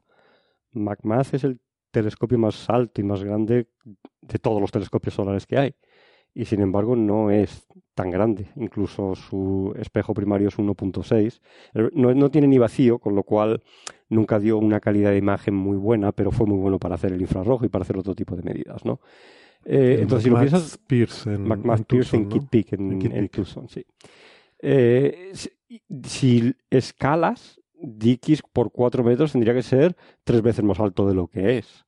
O sea que no ha habido proporcionalidad entre el diámetro del telescopio y la altura de la torre. Eh, incluso se ha estancado, ah, está yendo hacia abajo con Dickies. Eh, Dickies no es tan alto como debería de ser si comparas o con la VTT aquí en Izaña o con McMath en, en, en Tucson, en Kitt Peak. Bueno, eso también tiene que ver con los desarrollos en óptica adaptativa, ¿no? Que te permiten corregir hasta cierto punto la turbulencia atmosférica. Tiene que ver con eso, tiene que ver con otra cosa, y no sé, vosotros dos como físicos solares, a ver si estáis de acuerdo con lo que voy a decir. Eh, cuando se construyeron tanto la VTT como McMath, había una preferencia por hacer resoluciones espectrales de un millón. La gente intentaba, ambos telescopios pueden conseguir resoluciones espectrales de un millón. Eh, y se pensaba que esa era la solución a entender el Sol, tener resoluciones espectrales de un millón. Sin embargo, con lo cual necesitas eh, longitudes focales enormes focales, y por eso tienes torres enormes, incluso agujeros en el suelo enormes, ¿no? Para tener esas resoluciones espectrales. Sin embargo, yo creo que ahora en física solar nos hemos dado cuenta de que no hace falta tanto, que un millón no era la solución. La solución es, de hecho, hacer eh, polarimetría y es hacer otras técnicas que no se hacían en ese momento, ¿no? Pero ahora mismo con resoluciones de 200.000 eh, tenemos más que de sobra y ya nadie está intentando hacer un espectrógrafo tan grande como se intentaba hacer en el, en el pasado. Mm. Los objetivos científicos van cambiando, ¿no? Entonces, Sí. em, sí, la polarimetría es algo relativamente reciente. Digamos que la generación de telescopios solares que ahora se están usando no se pensaron para hacer polarimetría, con alguna excepción como TEMIS. em, son telescopios que se usaron para otras cosas, para, para hacer espectroscopía de muy alta resolución, y luego se actualizaron poniéndoles un polarímetro. Eh, estos son los primeros telescopios y que, que están pensados desde el principio para, para hacer polarimetría de alta precisión, ¿no? Ahora a lo mejor la presión en la espectroscopía no nos importa tanto, pero queremos llegar a 10 a la menos 4 en polarimetría, cosas así. Em, Hombre, Bueno. Tem- Temis se hizo en su día con esa finalidad. sí, por eso digo que salvo la excepción es esa de Temis. sí. Y, y ahora lo que está claro es que en la nueva generación de telescopios es que ya es obligatorio. Eh, los problemas en física solar eh, nos obligan a que la polarimetría sea un, un punto fundamental desde el principio en el diseño del- de los telescopios. Sí, y eso no- porque la y no polarimetría, porque la polarimetría es lo que nos da la información del campo magnético, que al final, ya podemos empezar entonces a hablar de- del, del Sol, al final el campo magnético es lo que hace que el Sol sea interesante, es lo que hace que tenga actividad, es lo que hace que, que haya erupciones, eh, que hablemos de tormentas solares, que nos metan miedo con que vamos a morir achicharrados, o ahora con que vamos a morir congelados porque nos estamos quedando sin actividad. Eh, todo No, ese no, tipo de cosas es lo interesante. Todo eso hay que desmentirlo. hay que Eh, seguir trabajando. Día- No va a pasar ninguna catástrofe. Ya, lo que pasa es que si lo dices así ya de entrada nos vamos a quedar sin financiación. Eh, no, no es buena estrategia esa para, para conseguir fondos, ¿no? Pero bueno. Sí, pero de ahí a, a, exagerar y a elevar el tono y a decir cosas que no tienen una fundamentación científica correcta, yo creo que hay un, paso, ¿no? O sea, incluso con todo lo importante que es la meteorología espacial, que yo creo que lo es, eh, pero no porque el sol cambie, sino que cambiamos nosotros, nuestra sociedad tecnológica. Bueno, yo creo que que ser realista, o sea, no es difícil pensar que una tormenta solar acabe con la humanidad, eso no va a ocurrir, si alguien lo dice, pues está exagerando. Yo creo que prácticamente nada acaba con la, con la humanidad, ¿eh? o sea, pero mucho menos una tormenta geomagnética solar, ¿no? No, pero lo que sí que es fundamental, dejando aparte los mensajes catastróficos, es que es conveniente e importante conocer tu entorno. Y, parte de ese entorno es indudablemente el Sol, eh, y sobre todo ahora también que tenemos un mundo tan tecnológico que tantos satélites conocen la meteorología espacial, es fundamental de cara a no que nos vaya a, a, a destruir, pero sí eh, de cara a estar prevenidos eh, para posible eventualidad. Si viene, si viene una tormenta, pues no es que te vaya a hacer nada, pero es conveniente estar preparado para la tormenta. Eh, hablando de la tormenta normal de, lluvia. O si viene un viento un poco más fuerte, pues es conveniente estar preparado para ese viento tan fuerte. No es que se vaya a volar la casa, pero bueno, es conveniente saberlo. Pues en el caso, en el caso del sol si también. Tienes la ropa tendida, tienes que recoger la ropa. Efectivamente. Si, si, tiene, si va a llover, pues no la no, no tiendas. eso es. Pero es que es ahí donde hemos visto el progreso de la ciencia. Cuando yo era pequeño veíamos el hombre del tiempo en la televisión y sabías que no te podías fiar mucho de lo que iba a decir. Ahora mismo sabemos que el tiempo mañana y pasado mañana sabemos cuál va a ser. Eso es porque ha progresado la ciencia. ¿eh? Eh, pues tiene que ocurrir lo mismo con la meteorología espacial. y va a ocurrir y tenemos planes para ello. Sin duda que va a ocurrir. Mm. Bueno, entonces, la, la pregunta clave, la pregunta del millón de dólares, como dicen los anglosajones, o en este caso de los 200 millones de dólares o 300 millones de dólares. Eh, ¿Por qué estamos tan empeñados en telescopios grandes? ¿no? ¿Qué, es lo que nos, ¿Qué es lo que nos da? A los nocturnos les da más sensibilidad porque tienen mm, mayor capacidad de captar luz y eso te permite ver objetos más lejanos. Típicamente eso suele ser la motivación. ¿no? Bueno, en física solar mm, tenemos por una parte el que podemos ver cosas más pequeñas, ¿no? tenemos más resolución espacial, pero también tenemos una mayor área, área colectora para recoger más fotones y eso nos permite mejorar la relación señal-ruido. Em, podríamos empezar discutiendo mejor por qué estamos tan empeñados los físicos solares en las cosas pequeñas, por qué queremos eh, ver cosas cada vez más pequeñas. Estos telescopios son como microscopios eh, sobre la superficie del Sol. Cuando estamos hablando de eyecciones de masa coronal, que se ven con... Eh, que son, vamos, que son cosas muy grandes, ¿no? Que se ven con telescopios relativamente pequeños. Mm, la necesidad de ir a detalles mm, a detalles muy pequeños los fenómenos físicos ocurren a escalas pequeñas. Eh, si nosotros nos imaginamos que miramos el Sol con un telescopito pequeño y dibujamos el típico círculo con sus manchas y las manchas tienen su umbra y su penumbra, bueno, pues estamos viendo que ahí existen una, una determinadas estructuras. Pero la física de lo que son las manchas no las vemos, no las podemos sacar viendo los grandes rasgos umbra, penumbra, así sin más detalle de lo que son lo que son las manchas. Cuando ya lo miramos en detalle cuando vemos que existe estructura fina, por ejemplo en la penumbra, en la penumbra existen campos magnéticos que están apuntando en diferentes direcciones y que están muy cercanos, como consecuencia, como consecuencia de esas variaciones espaciales tan, a tan escala tan pequeña, pues se pueden producir reconexiones, reconexiones en las que se liberan, o disipación de campo magnético en la que se, se libera energía magnética, entonces el material sale lanzado y, y, sale, acelerado, y todos esos fenómenos solamente esa eh, solamente se pueden estudiar justamente si miramos la, escala pequeña, con telescopios grandes. Y cuanto más grande el telescopio, resulta que necesitamos todavía más poder, nos damos cuenta que necesitamos más poder de resolución porque los fenómenos no terminamos de entenderlos. Y eso es lo que ha motivado el, hemos llegado al límite, eh, o casi hemos llegado al límite de lo que podemos hacer con telescopios de un metro. y si queremos dar un avance importante en nuestros conocimientos de todas esas estructuras, y cómo es la interacción entre plasma y el campo magnético, necesitamos telescopios más grandes. Y eso nos ha llevado a los telescopios de 4 metros. Lo cual no quiere decir que un telescopio de 4 metros sea nuestro ideal. Si eh, por cuestiones, yo creo que esto te lo he oído a ti, eh, me convenció lo que dijiste, si nos pudieran dar la financiación para hacer un telescopio de 10 metros, desde luego que querríamos un telescopio de 10 metros. Digamos, lo que está ahora al alcance de lo factible son los telescopios de 4 metros. Es el salto, digamos, que ahora es factible en física solar, el telescopio de un metro al telescopio de 4 metros. y ese aumento en la, en la resolución pues nos permitirá descubrir nuevas cosas que ahora no vemos. Pero por contra, luego está el otro objeto, la otra finalidad, y es sin necesidad de aumentar la resolución espacial, las mismas cosas que ahora podemos ver y que no sabemos por qué pasan, con un telescopio de 4 metros las podemos estudiar mucho, eh, mucho mejor porque recogemos muchos más fotones, la referencia de ruido es mucho mejor y entonces cosas que ahora no entendemos actualmente con un telescopio de 4 metros las podremos entender. Yo, yo sinceramente creo que esa última parte es la que es fundamental en los telescopios de 4 metros. Las dos cosas. Igual eh, me equivoco. Bueno, eh, la resolución en zonas que nunca se han observado bien, como la cromosfera solar, es posible que ahí sí que eh, vayamos a hacer algo que sea realmente fundamental, ¿no? Yo no tengo claro en la fotosfera que nos vaya a dar ningún beneficio, ¿no? Pero de nuevo es un tema de la sensibilidad. O sea, que ahí lo que ha ocurrido es que la física solar está empezando a ser como los astrónomos nocturnos, que queremos telescopios más grandes para tener más sensibilidad, no para tener más detalle, ¿no? Eh, y eso yo creo que es donde va a estar el beneficio de estos, de estos telescopios. Y por, otra parte, siempre que hemos aumentado la resolución espacial, eh, eso ha llevado a nuevos descubrimientos también, ¿no? Sí, y eso siempre ha ocurrido históricamente. como dice, probablemente sea la cromosfera, que está la, es una capa que está muy poquito estudiada porque es muy difícil.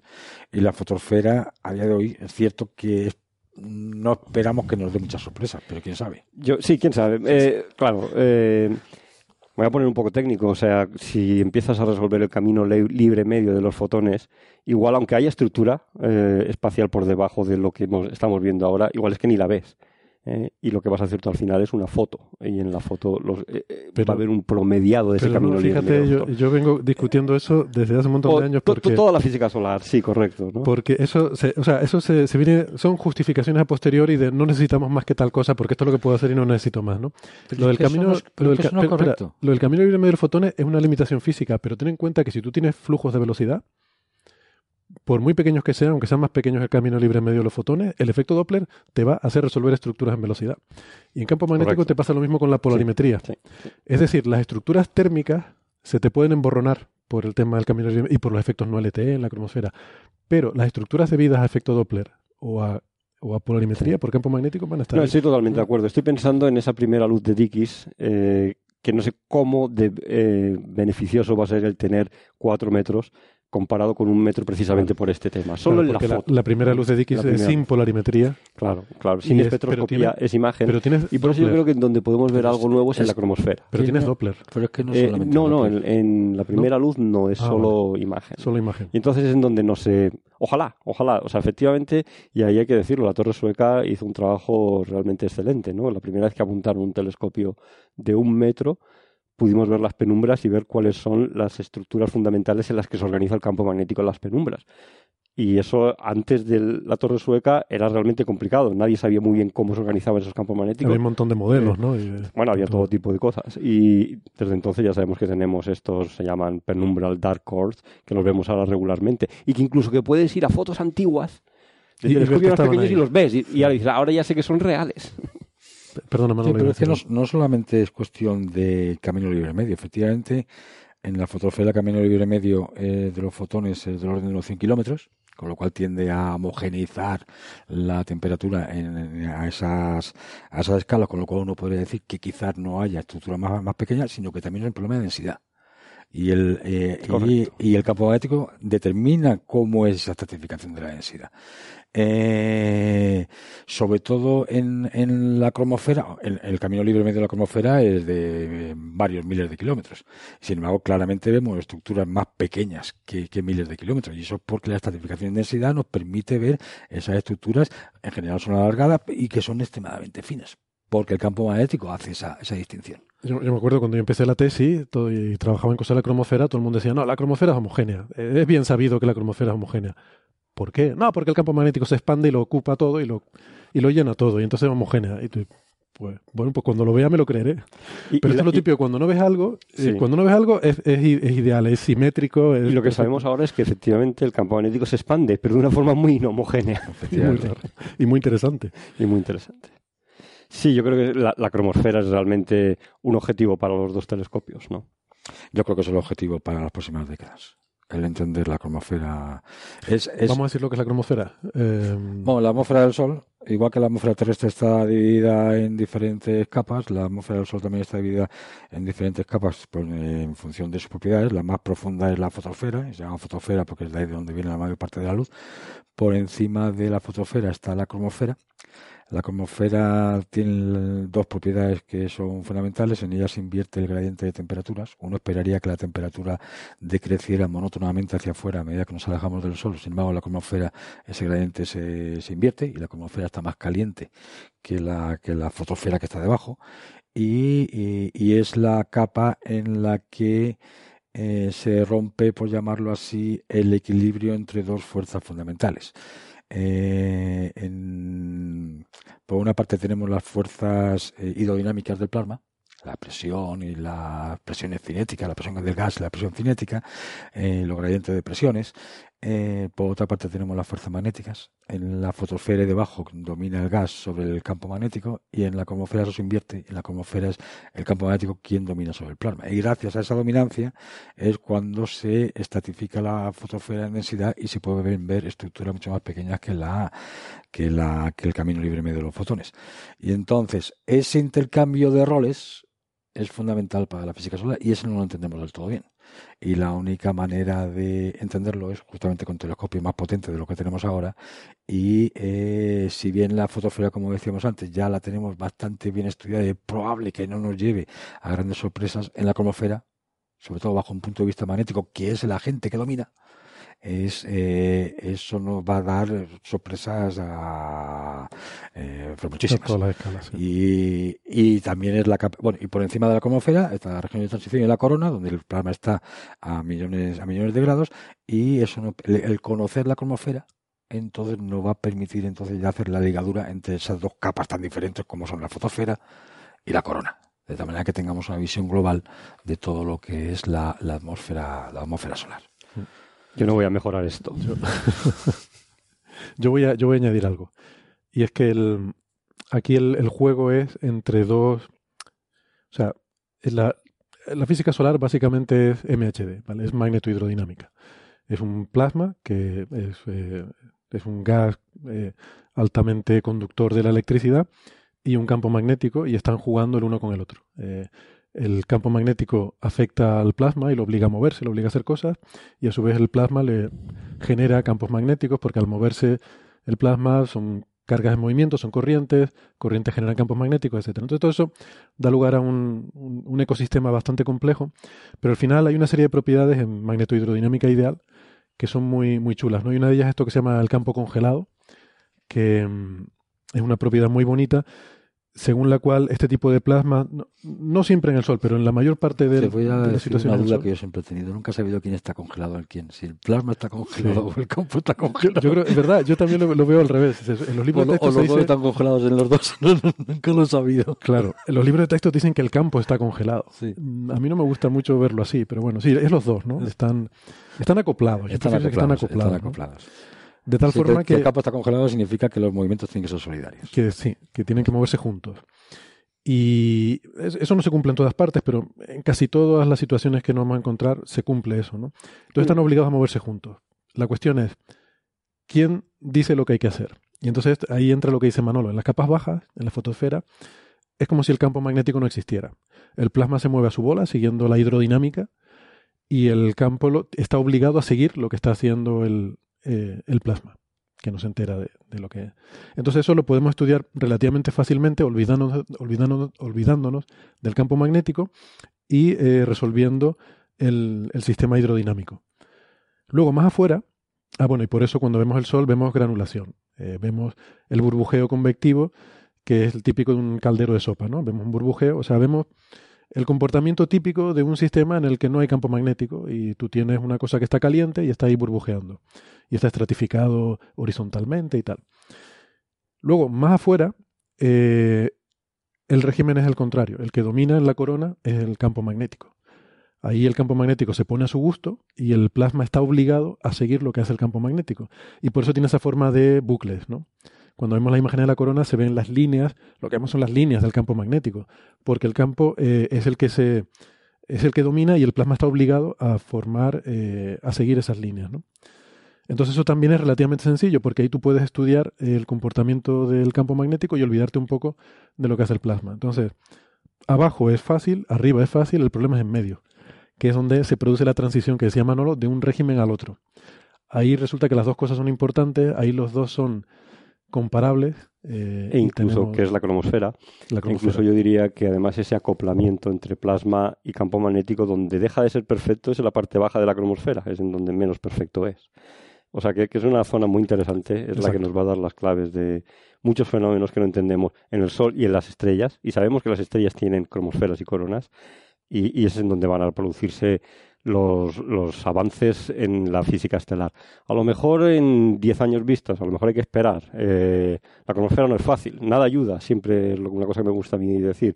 Las líneas son muy profundas, todo se mueve muy rápido. Eh, eh, nada ayuda, con lo cual necesitamos 4 metros. Hmm. Tal vez más. Tal vez más, tal si pudiéramos, ¿no? es lo que tenemos. Y luego otro aspecto que también es muy interesante. Normalmente un plasma eh, eh, se considera eh, aquella, aquel gas, por llamarlo de alguna manera, que está completamente ionizado. La mayor parte del Sol está completamente ionizado. La corona está totalmente ionizado. Pero en la cromosfera, especialmente en la cromosfera baja, el gas está parcialmente ionizado. El plasma está parcialmente Eso es lo que me refería. Y entonces quiere decir que hay partículas neutras, partículas neutras que no responden al campo magnético, Luego hay otras partículas cargadas, por supuesto, que sí responden al campo magnético. Entonces, parte del plasma quiere responder a que se acopla con el campo magnético, parte no.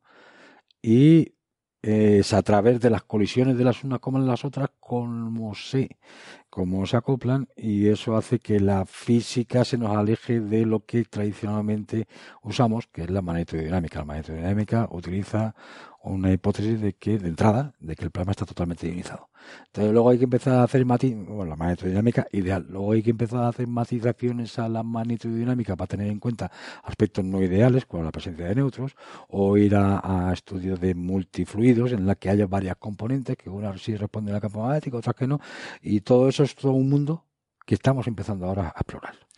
tanto analíticamente como teóricamente como bajo un punto de vista observacional. Y que hace la física solar apasionante ahora mismo. Yo quiero añadir que, eh, que escuchen lo que dice Manuel Ernesto porque sabe lo que habla, porque ahora mismo es uno de los grandes expertos en este tema, porque estás trabajando en cosas con eh, estas simulaciones multifluidos, ¿no? De neutros y sí, lo estamos iones y estas cosas, ¿no? Y, vamos, y, da, y aparecen cosas inesperadas constantemente. Sí, sí que es, claro, es saltarse un poco la hipótesis de la, de la magnetohidrodinámica, ¿no? El, permitir que ya no, no, estén, no esté congelado el, el campo. el congelamiento ya no es perfecto, porque, hay partículas que no responden al campo magnético, entonces sí, efectivamente.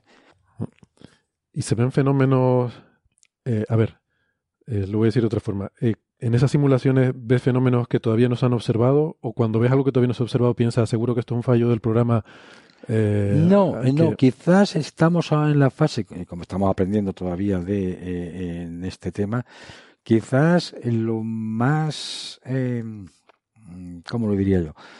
Eh, los fenómenos que todavía estamos estudiando ocurren todavía a escala demasiado pequeña como para que sean observables.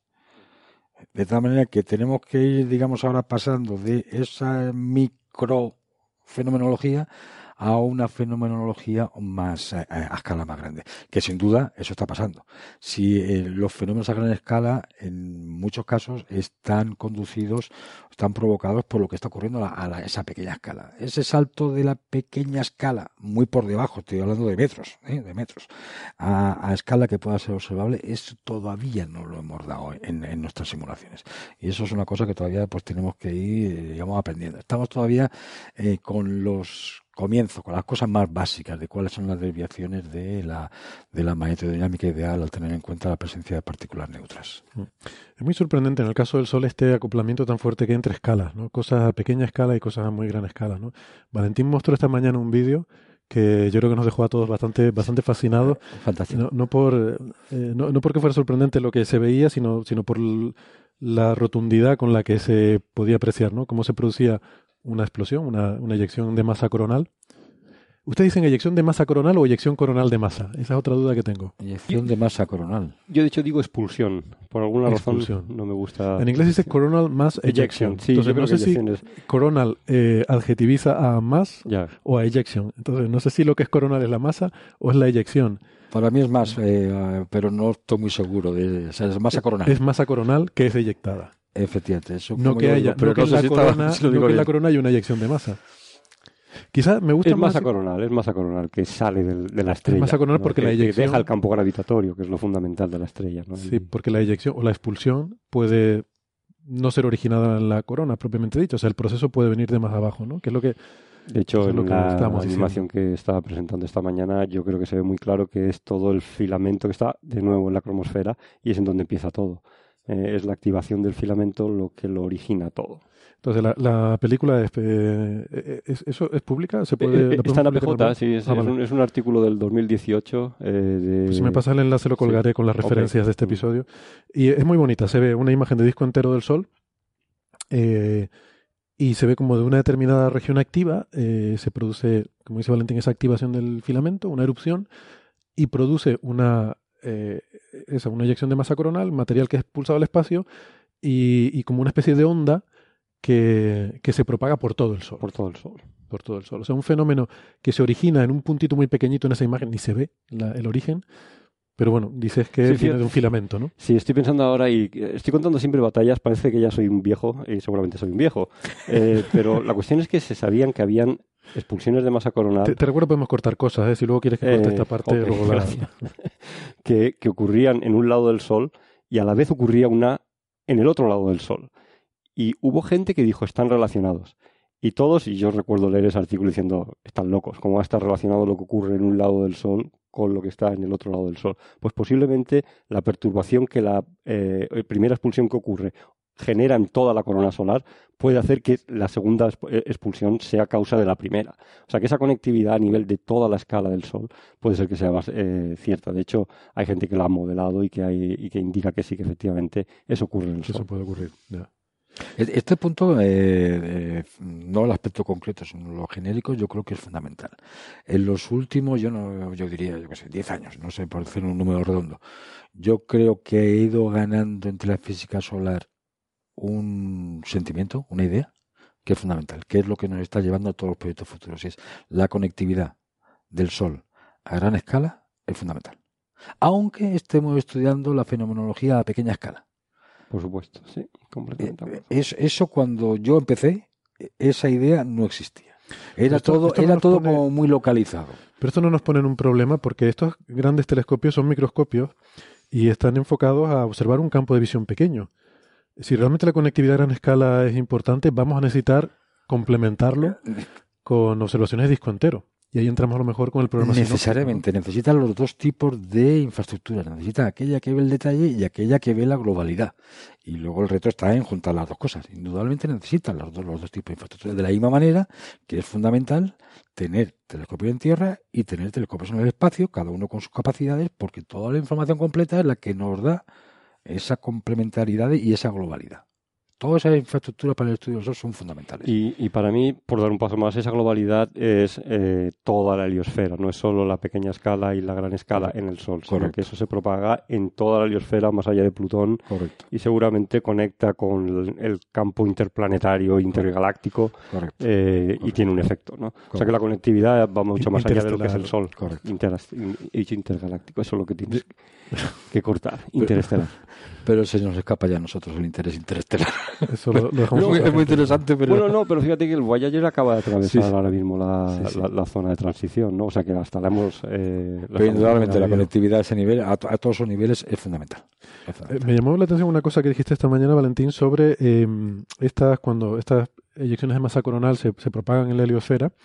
Eh, esto básicamente es una nube de plasma con su campo magnético y esto llega a la Tierra y decimos, bueno, puede provocar una tormenta geomagnética potente o no.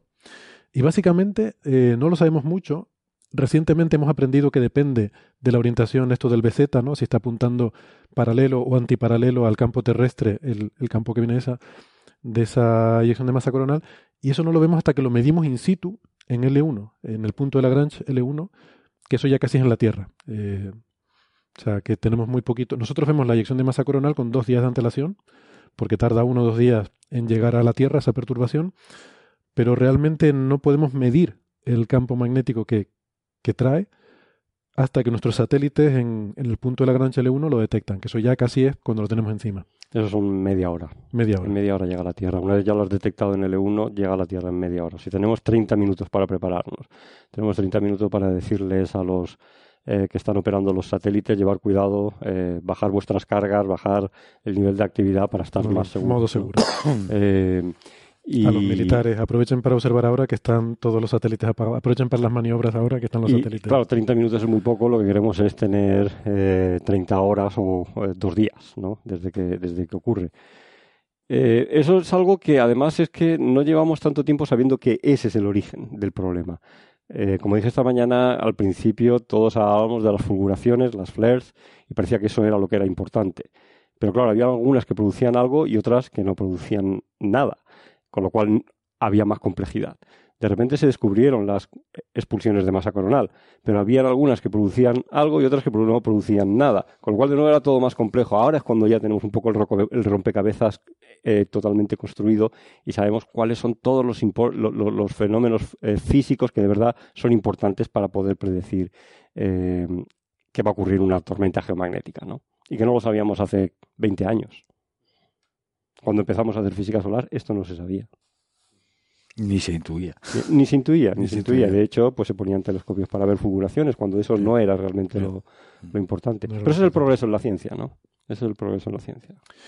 Y estas eyecciones de masa coronal eh, empiezan típicamente, bueno, Manolo, tú has observado muchos de esto, bueno, Valentín también, eh, suelen partir de un filamento, ¿no? Eh, una estructura que observamos en la cromosfera del Sol, una especie de un hilillo oscuro que llamamos filamento, que hay dos tipos, los que aparecen en regiones activas y parece que van delineando dónde hay el cambio de polaridad, el campo que apunta hacia el norte y el campo hacia el sur. En general eh, son las estructuras más grandes de campo magnético, son estructuras eh, complejas en el sentido del campo de que el campo magnético hace cosas un poco un poco extrañas y está en un equilibrio como es el que domina.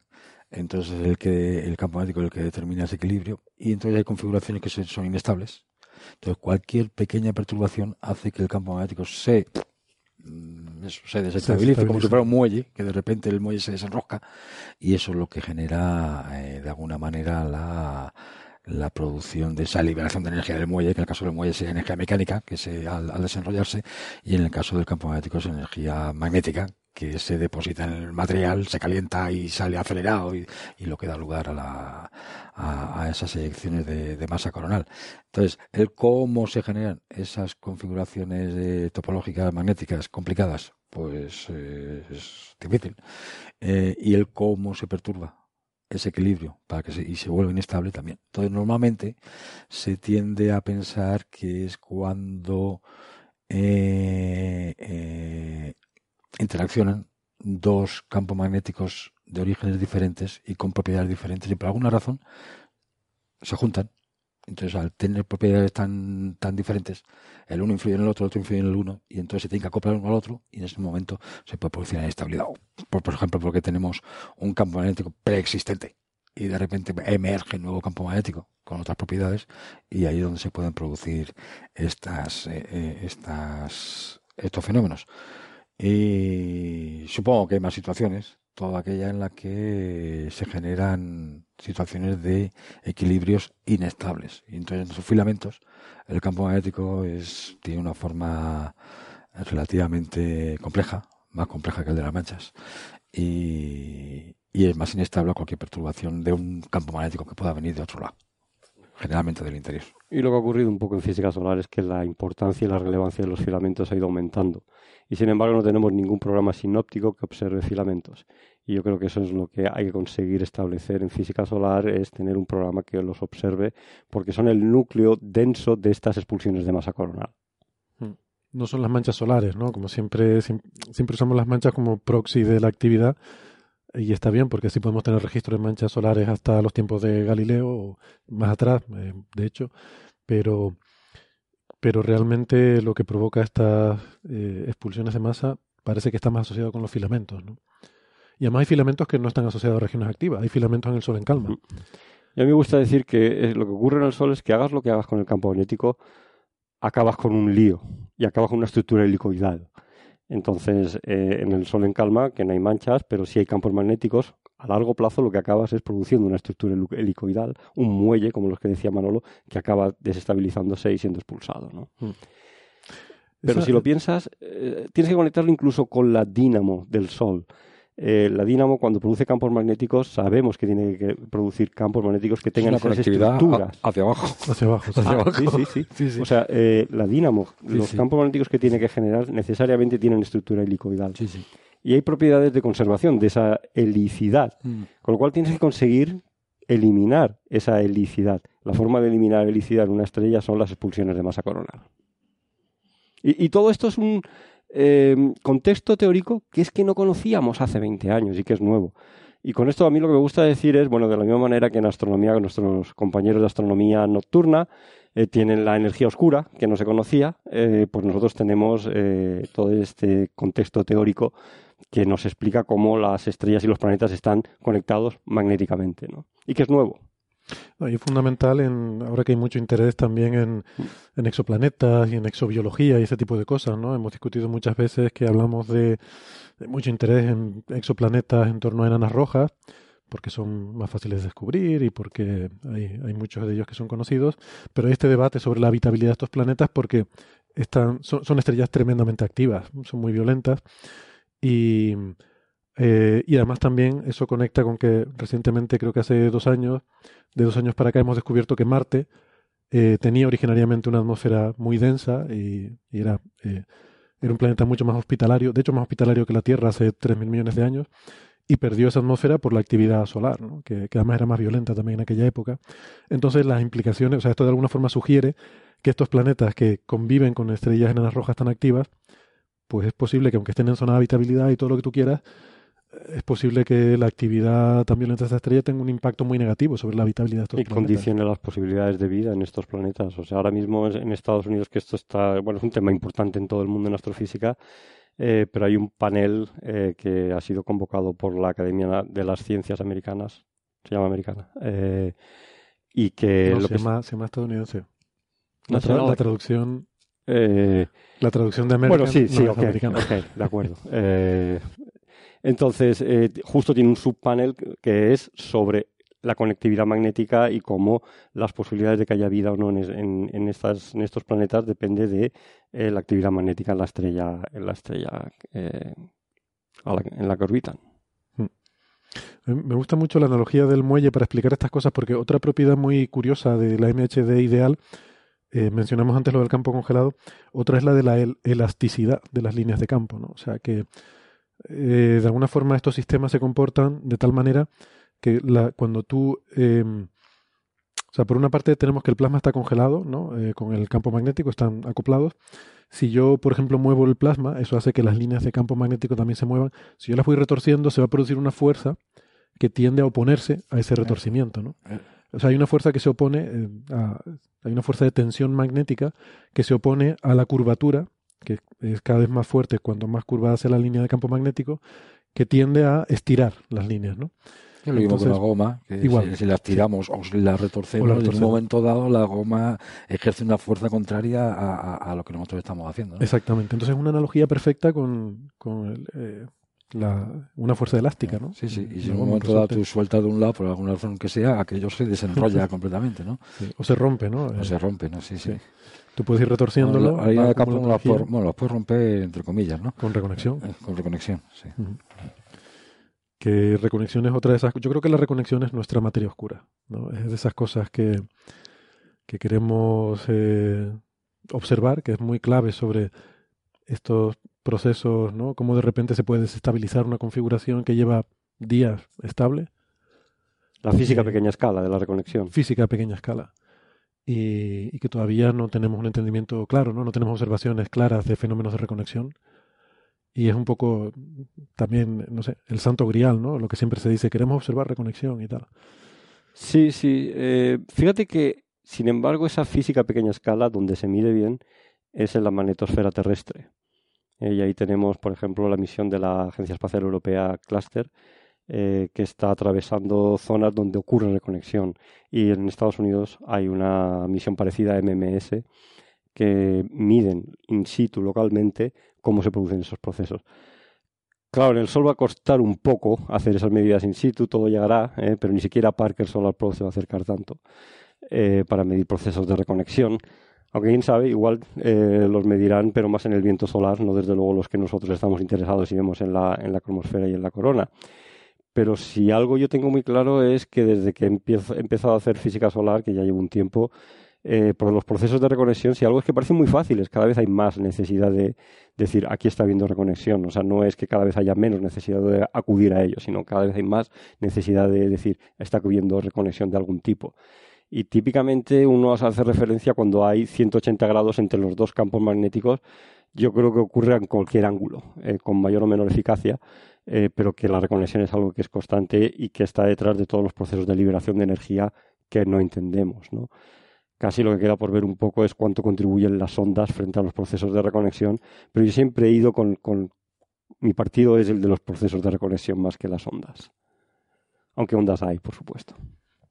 La, reconexión, bueno, lo hemos comentado alguna vez, eh, es esa reconfiguración casi instantánea de las líneas de campo magnético que mm, eh, cuando tenemos una configuración compleja, una topología compleja del campo magnético en el que hay, por ejemplo, como decía Valentín, Em, líneas de campo magnético muy cerquita unas de otras, con eh, variaciones muy fuertes de orientación, por ejemplo a 180 grados, pues existe muchas veces una configuración muy parecida que es energéticamente mucho más favorable, con menor energía, y entonces instantáneamente se reconfiguran. Em, es un proceso no ideal ¿no? de, de magnetohidrodinámica en el que se libera toda esa energía, de la diferencia de energía entre los dos estados, se libera de forma violenta en forma de calor y de eh, chorros de partículas, ¿no? Entonces, bueno, es una cosa que se ha intentado observar con telescopios, pero y más o menos hay alguna evidencia indirecta, ¿no? Pero, pero no hay observaciones nítidas. Bueno, eso es lo que dicen en Estados Unidos, ¿no? Si anda como un pato, si juega como un pato y si tiene... Es que es un pato. Entonces, si ves los, eh, dos, los outflows de la reconexión, si ves polaridades opuestas, si ves calentamiento, tiene que ser reconexión, ¿no? O sea, yo creo que, que hay algo de eso, ¿no? Y, la reconexión es un proceso que sabemos que ocurre en otros contextos astrofísicos. La forma de entender los discos de acreción magnetizados eh, en astrofísica también necesita reconexión eh, para poder entender los jets que ocurren como en estos discos de acreción. Sí, de hecho recientemente he descubierto que mm, en los entornos de agujeros negros, los agujeros negros tienen corona, eh, tienen, tienen coronas de agujeros negros, ¿no? Y hace poco ha habido observaciones de, de reconexión, bueno, lo que se interpreta con modelos teóricos como reconexión de, o sea, como agujeros negros que expulsan su corona mediante un proceso de reconexión, ¿no? Y que luego la pueden volver a formar. Justamente pues están rodeados de discos de acreción a temperaturas de millones de grados, tiene un plasma muy caliente, movimientos diferenciales, vas a tener una dinamo ahí mm, seguro y, hay modelos teóricos sobre eh, los campos magnéticos ¿no? que se forman en torno a, a estos agujeros negros muy chulos. Eh, Bien, bien, pues la verdad que es súper súper fascinante, pues mucha de esta física que estamos aprendiendo en el Sol luego tendrá aplicación, pues eso, en discos de acreción de agujeros negros, en otras situaciones de plasma. Bueno, eso ha sido siempre eh, el caso, ¿no? De que el Sol es la piedra de Rosetta, se ha dicho, de toda la astrofísica, ¿no? Y se ha aplicado a las medidas de abundancias, a la convección, a la dínamo, a la actividad.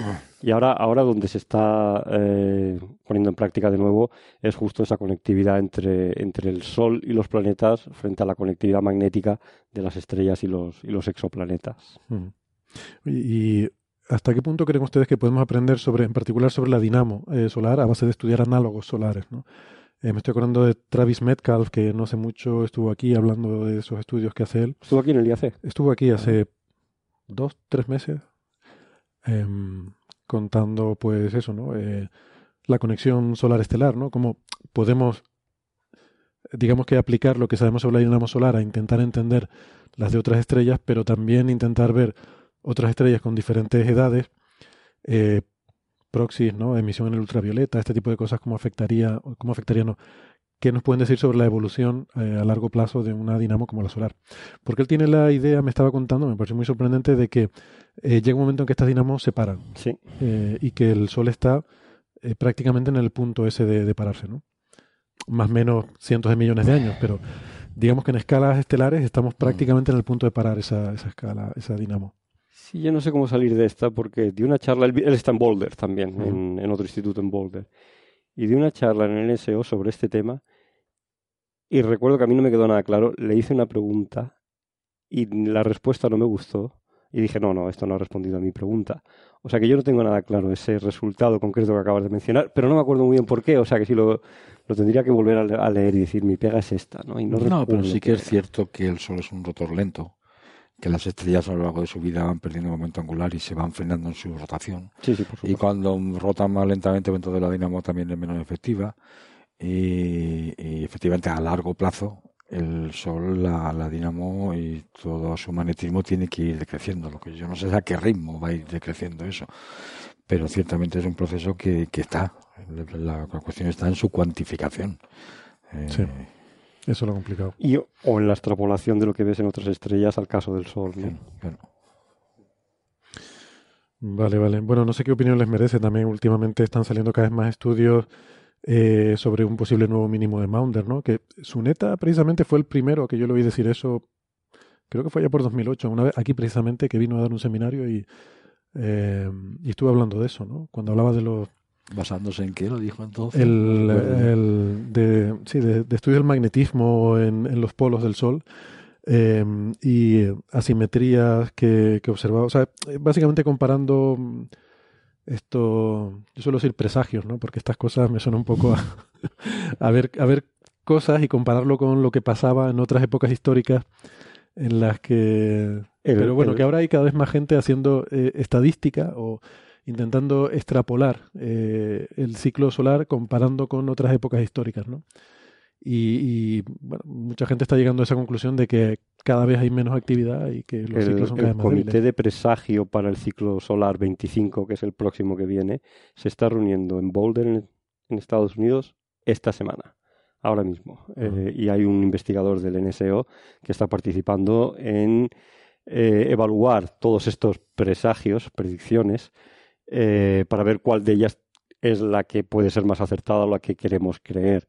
Pero lo que pasó en el ciclo solar 24 fue que, de hecho, si eh, haces un diagrama, un dibujo de todas las predicciones, todas ellas, había siempre alguna eh, algún valor del nivel de predicción de actividad solar que alguien había predicho, con lo cual alguien acertó siempre, ¿no? Porque predijeron desde un mínimo de Maunder hasta muchísima actividad.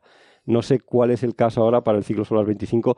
Yo creo que ahora entendemos un poco mejor las cosas. Yo creo que ahora mismo sabemos que si ves eh, los polos, la intensidad del campo magnético en los polos es el mejor predictor que tenemos de cuál es la intensidad del siguiente ciclo solar. Y sabemos que, de acuerdo con esa predicción, va a ser muy parecido el ciclo 25 al ciclo 24, tal vez un poquito más fuerte. Eso es la gente de la que yo me fío, lo que, más, lo que dicen es que va a ser un poquito más intenso. El 24 iba más despistado, En el 24 iba muy despistado. Prácticamente iba haciendo la corrección cada mes. Me Yo me acuerdo de la discusión entre Mausumi, Dick Patty y David Hathaway. Sí. Que además, bueno, Mausumi era compañera mía de, en la oficina de al lado, ¿no? Y estaban siempre ahí con, con la disputa sobre... Yo, yo recuerdo una... ¿Sabes quién acertó? Eh, bueno, yo, yo, creo que ninguno de los dos. Eh, Hathaway mucho más que Mausumi. Vale. Porque estaban prediciendo más o menos igual o, más fuerte, ¿no? Y, y Mausumi predecía mucho más fuerte. en, una de mis clases yo, yo mostraba la predicción que hacía este panel en el 2006 para el siguiente ciclo.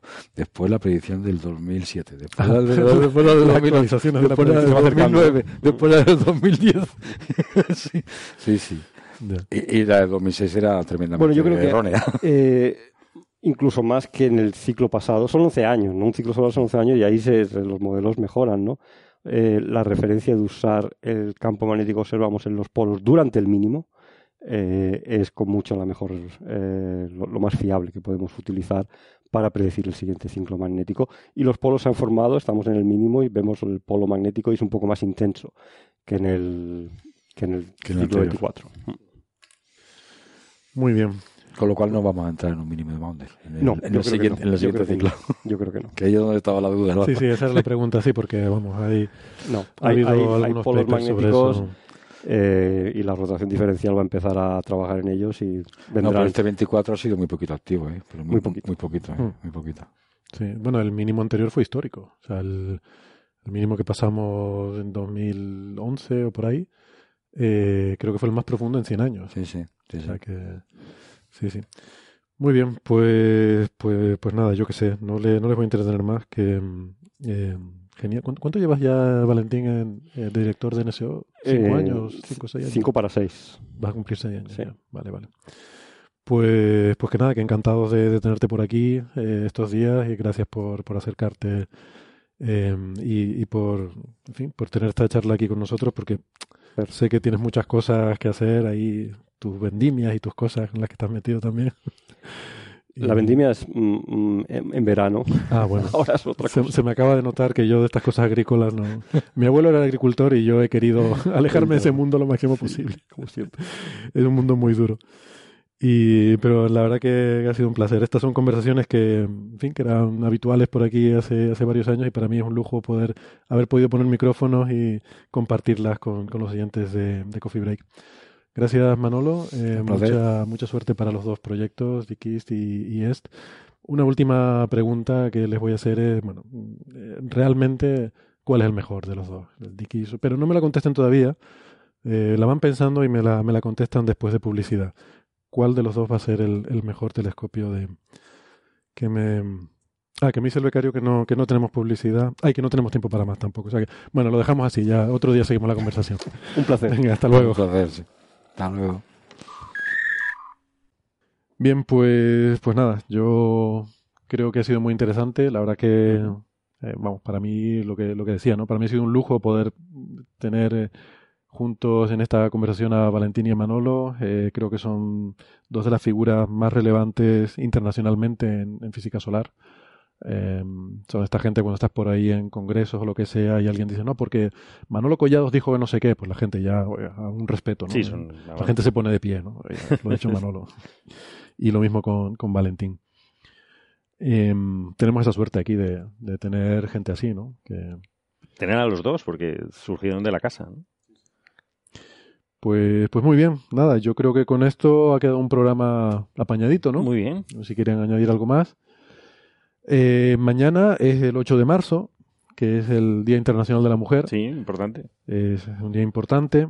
Eh, ya saben, aquí hace poco además hablamos porque en, febrero es el Día de, de la Mujer en Ciencia, estuvimos comentándolo recientemente y, y bueno, pues mañana, como es esto del Día Internacional de la Mujer, pues valdría la pena a lo mejor eh, reincidir un poco, ¿no? En que seguimos teniendo todavía en ciencia esta estadística tan desfavorable, ¿no? En, sobre todo en, en los niveles más altos de que hay poquitas mujeres y es bueno pues eh, siempre dar visibilidad, eh, intentar establecer eh, modelos a seguir para, para las niñas. No sé, ¿han visto la campaña esta? La, la retuiteé el otro día Sí. de Barbie.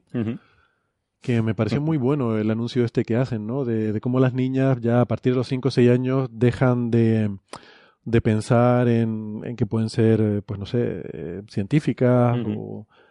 Bueno, hablaba también de otros, eh, otros modelos, ¿no? Donde también hay una infrarrepresentación eh, femenina. Pero, pero bueno, hace poco, eh, con motivo del Día Internacional de, de la Mujer en Ciencia, de la Mujer y la Niña, para hacer énfasis en lo de la niña, ¿no? También porque hay que... Desde el principio, ¿no? Tiene desde que el principio. Mm. surgir desde el principio porque hay, muy- hay pocas, desgraciadamente, que llegan y de las que llegan, muchísimas abandonan. Exactamente, porque además una de las razones es la dificultad en compatibilizar esto con una vida familiar. Eh, la, la ciencia es una profesión que requiere viajar mucho. Ahí está Carlos en Cambridge. eh, bueno, eh, que aquí quien más, quien menos, pues hemos tenido que vivir en el extranjero periodos largos de nuestra vida. Y además a veces ni siquiera consigues estabilidad. Pues bueno, todavía Carlos llevas ahí unos cuantos años. Yo cuando estuve en Estados Unidos me tiré también mis buenos años.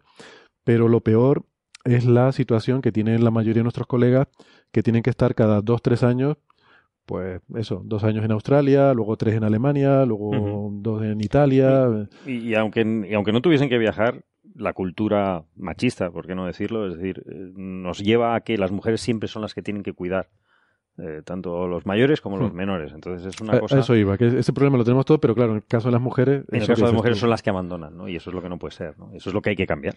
Sí.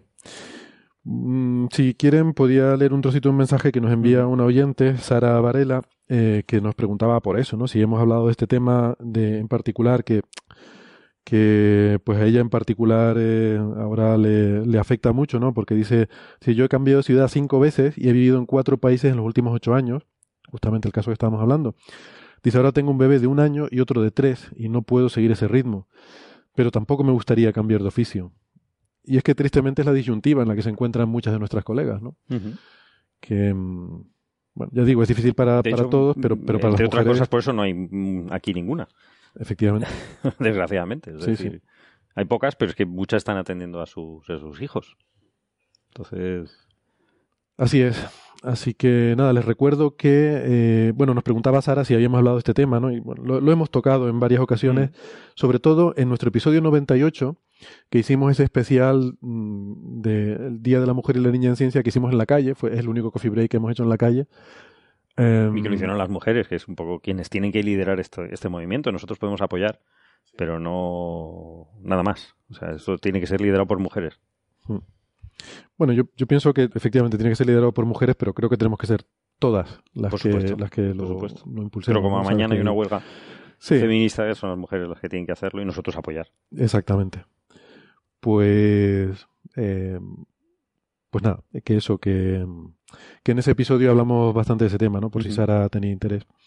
Y, y nada, pues por supuesto, eh, animarles a, a todos nuestros oyentes a que en la medida de lo posible colaboren con las actividades. eh, tampoco queremos ponernos muy pesados, ya digo que ya hablamos de esto en eh, hace poco con, a cuenta del Día de la Mujer y la Niña en la Ciencia, pero que en nuestro sector pues somos sensibles a este tema porque la estadística está ahí, es muy, Es bestial. sí, es sí. muy obvia y muy sangrante, ¿no? Y, En la industria también, o sea, en la tecnología en la industria es terrible. Sí, sí. Queda mucho camino por recorrer, pero bueno, a ver si entre todas eh, vamos avanzando. Muy bien. Vale, pues, pues nada. ¿Algo más?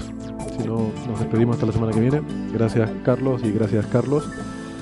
Eh, esperamos que, que les haya gustado el episodio de hoy, pero si no, no se preocupen que la semana que viene volveremos con otro que será completamente diferente y a lo mejor ese les gusta más, quién sabe.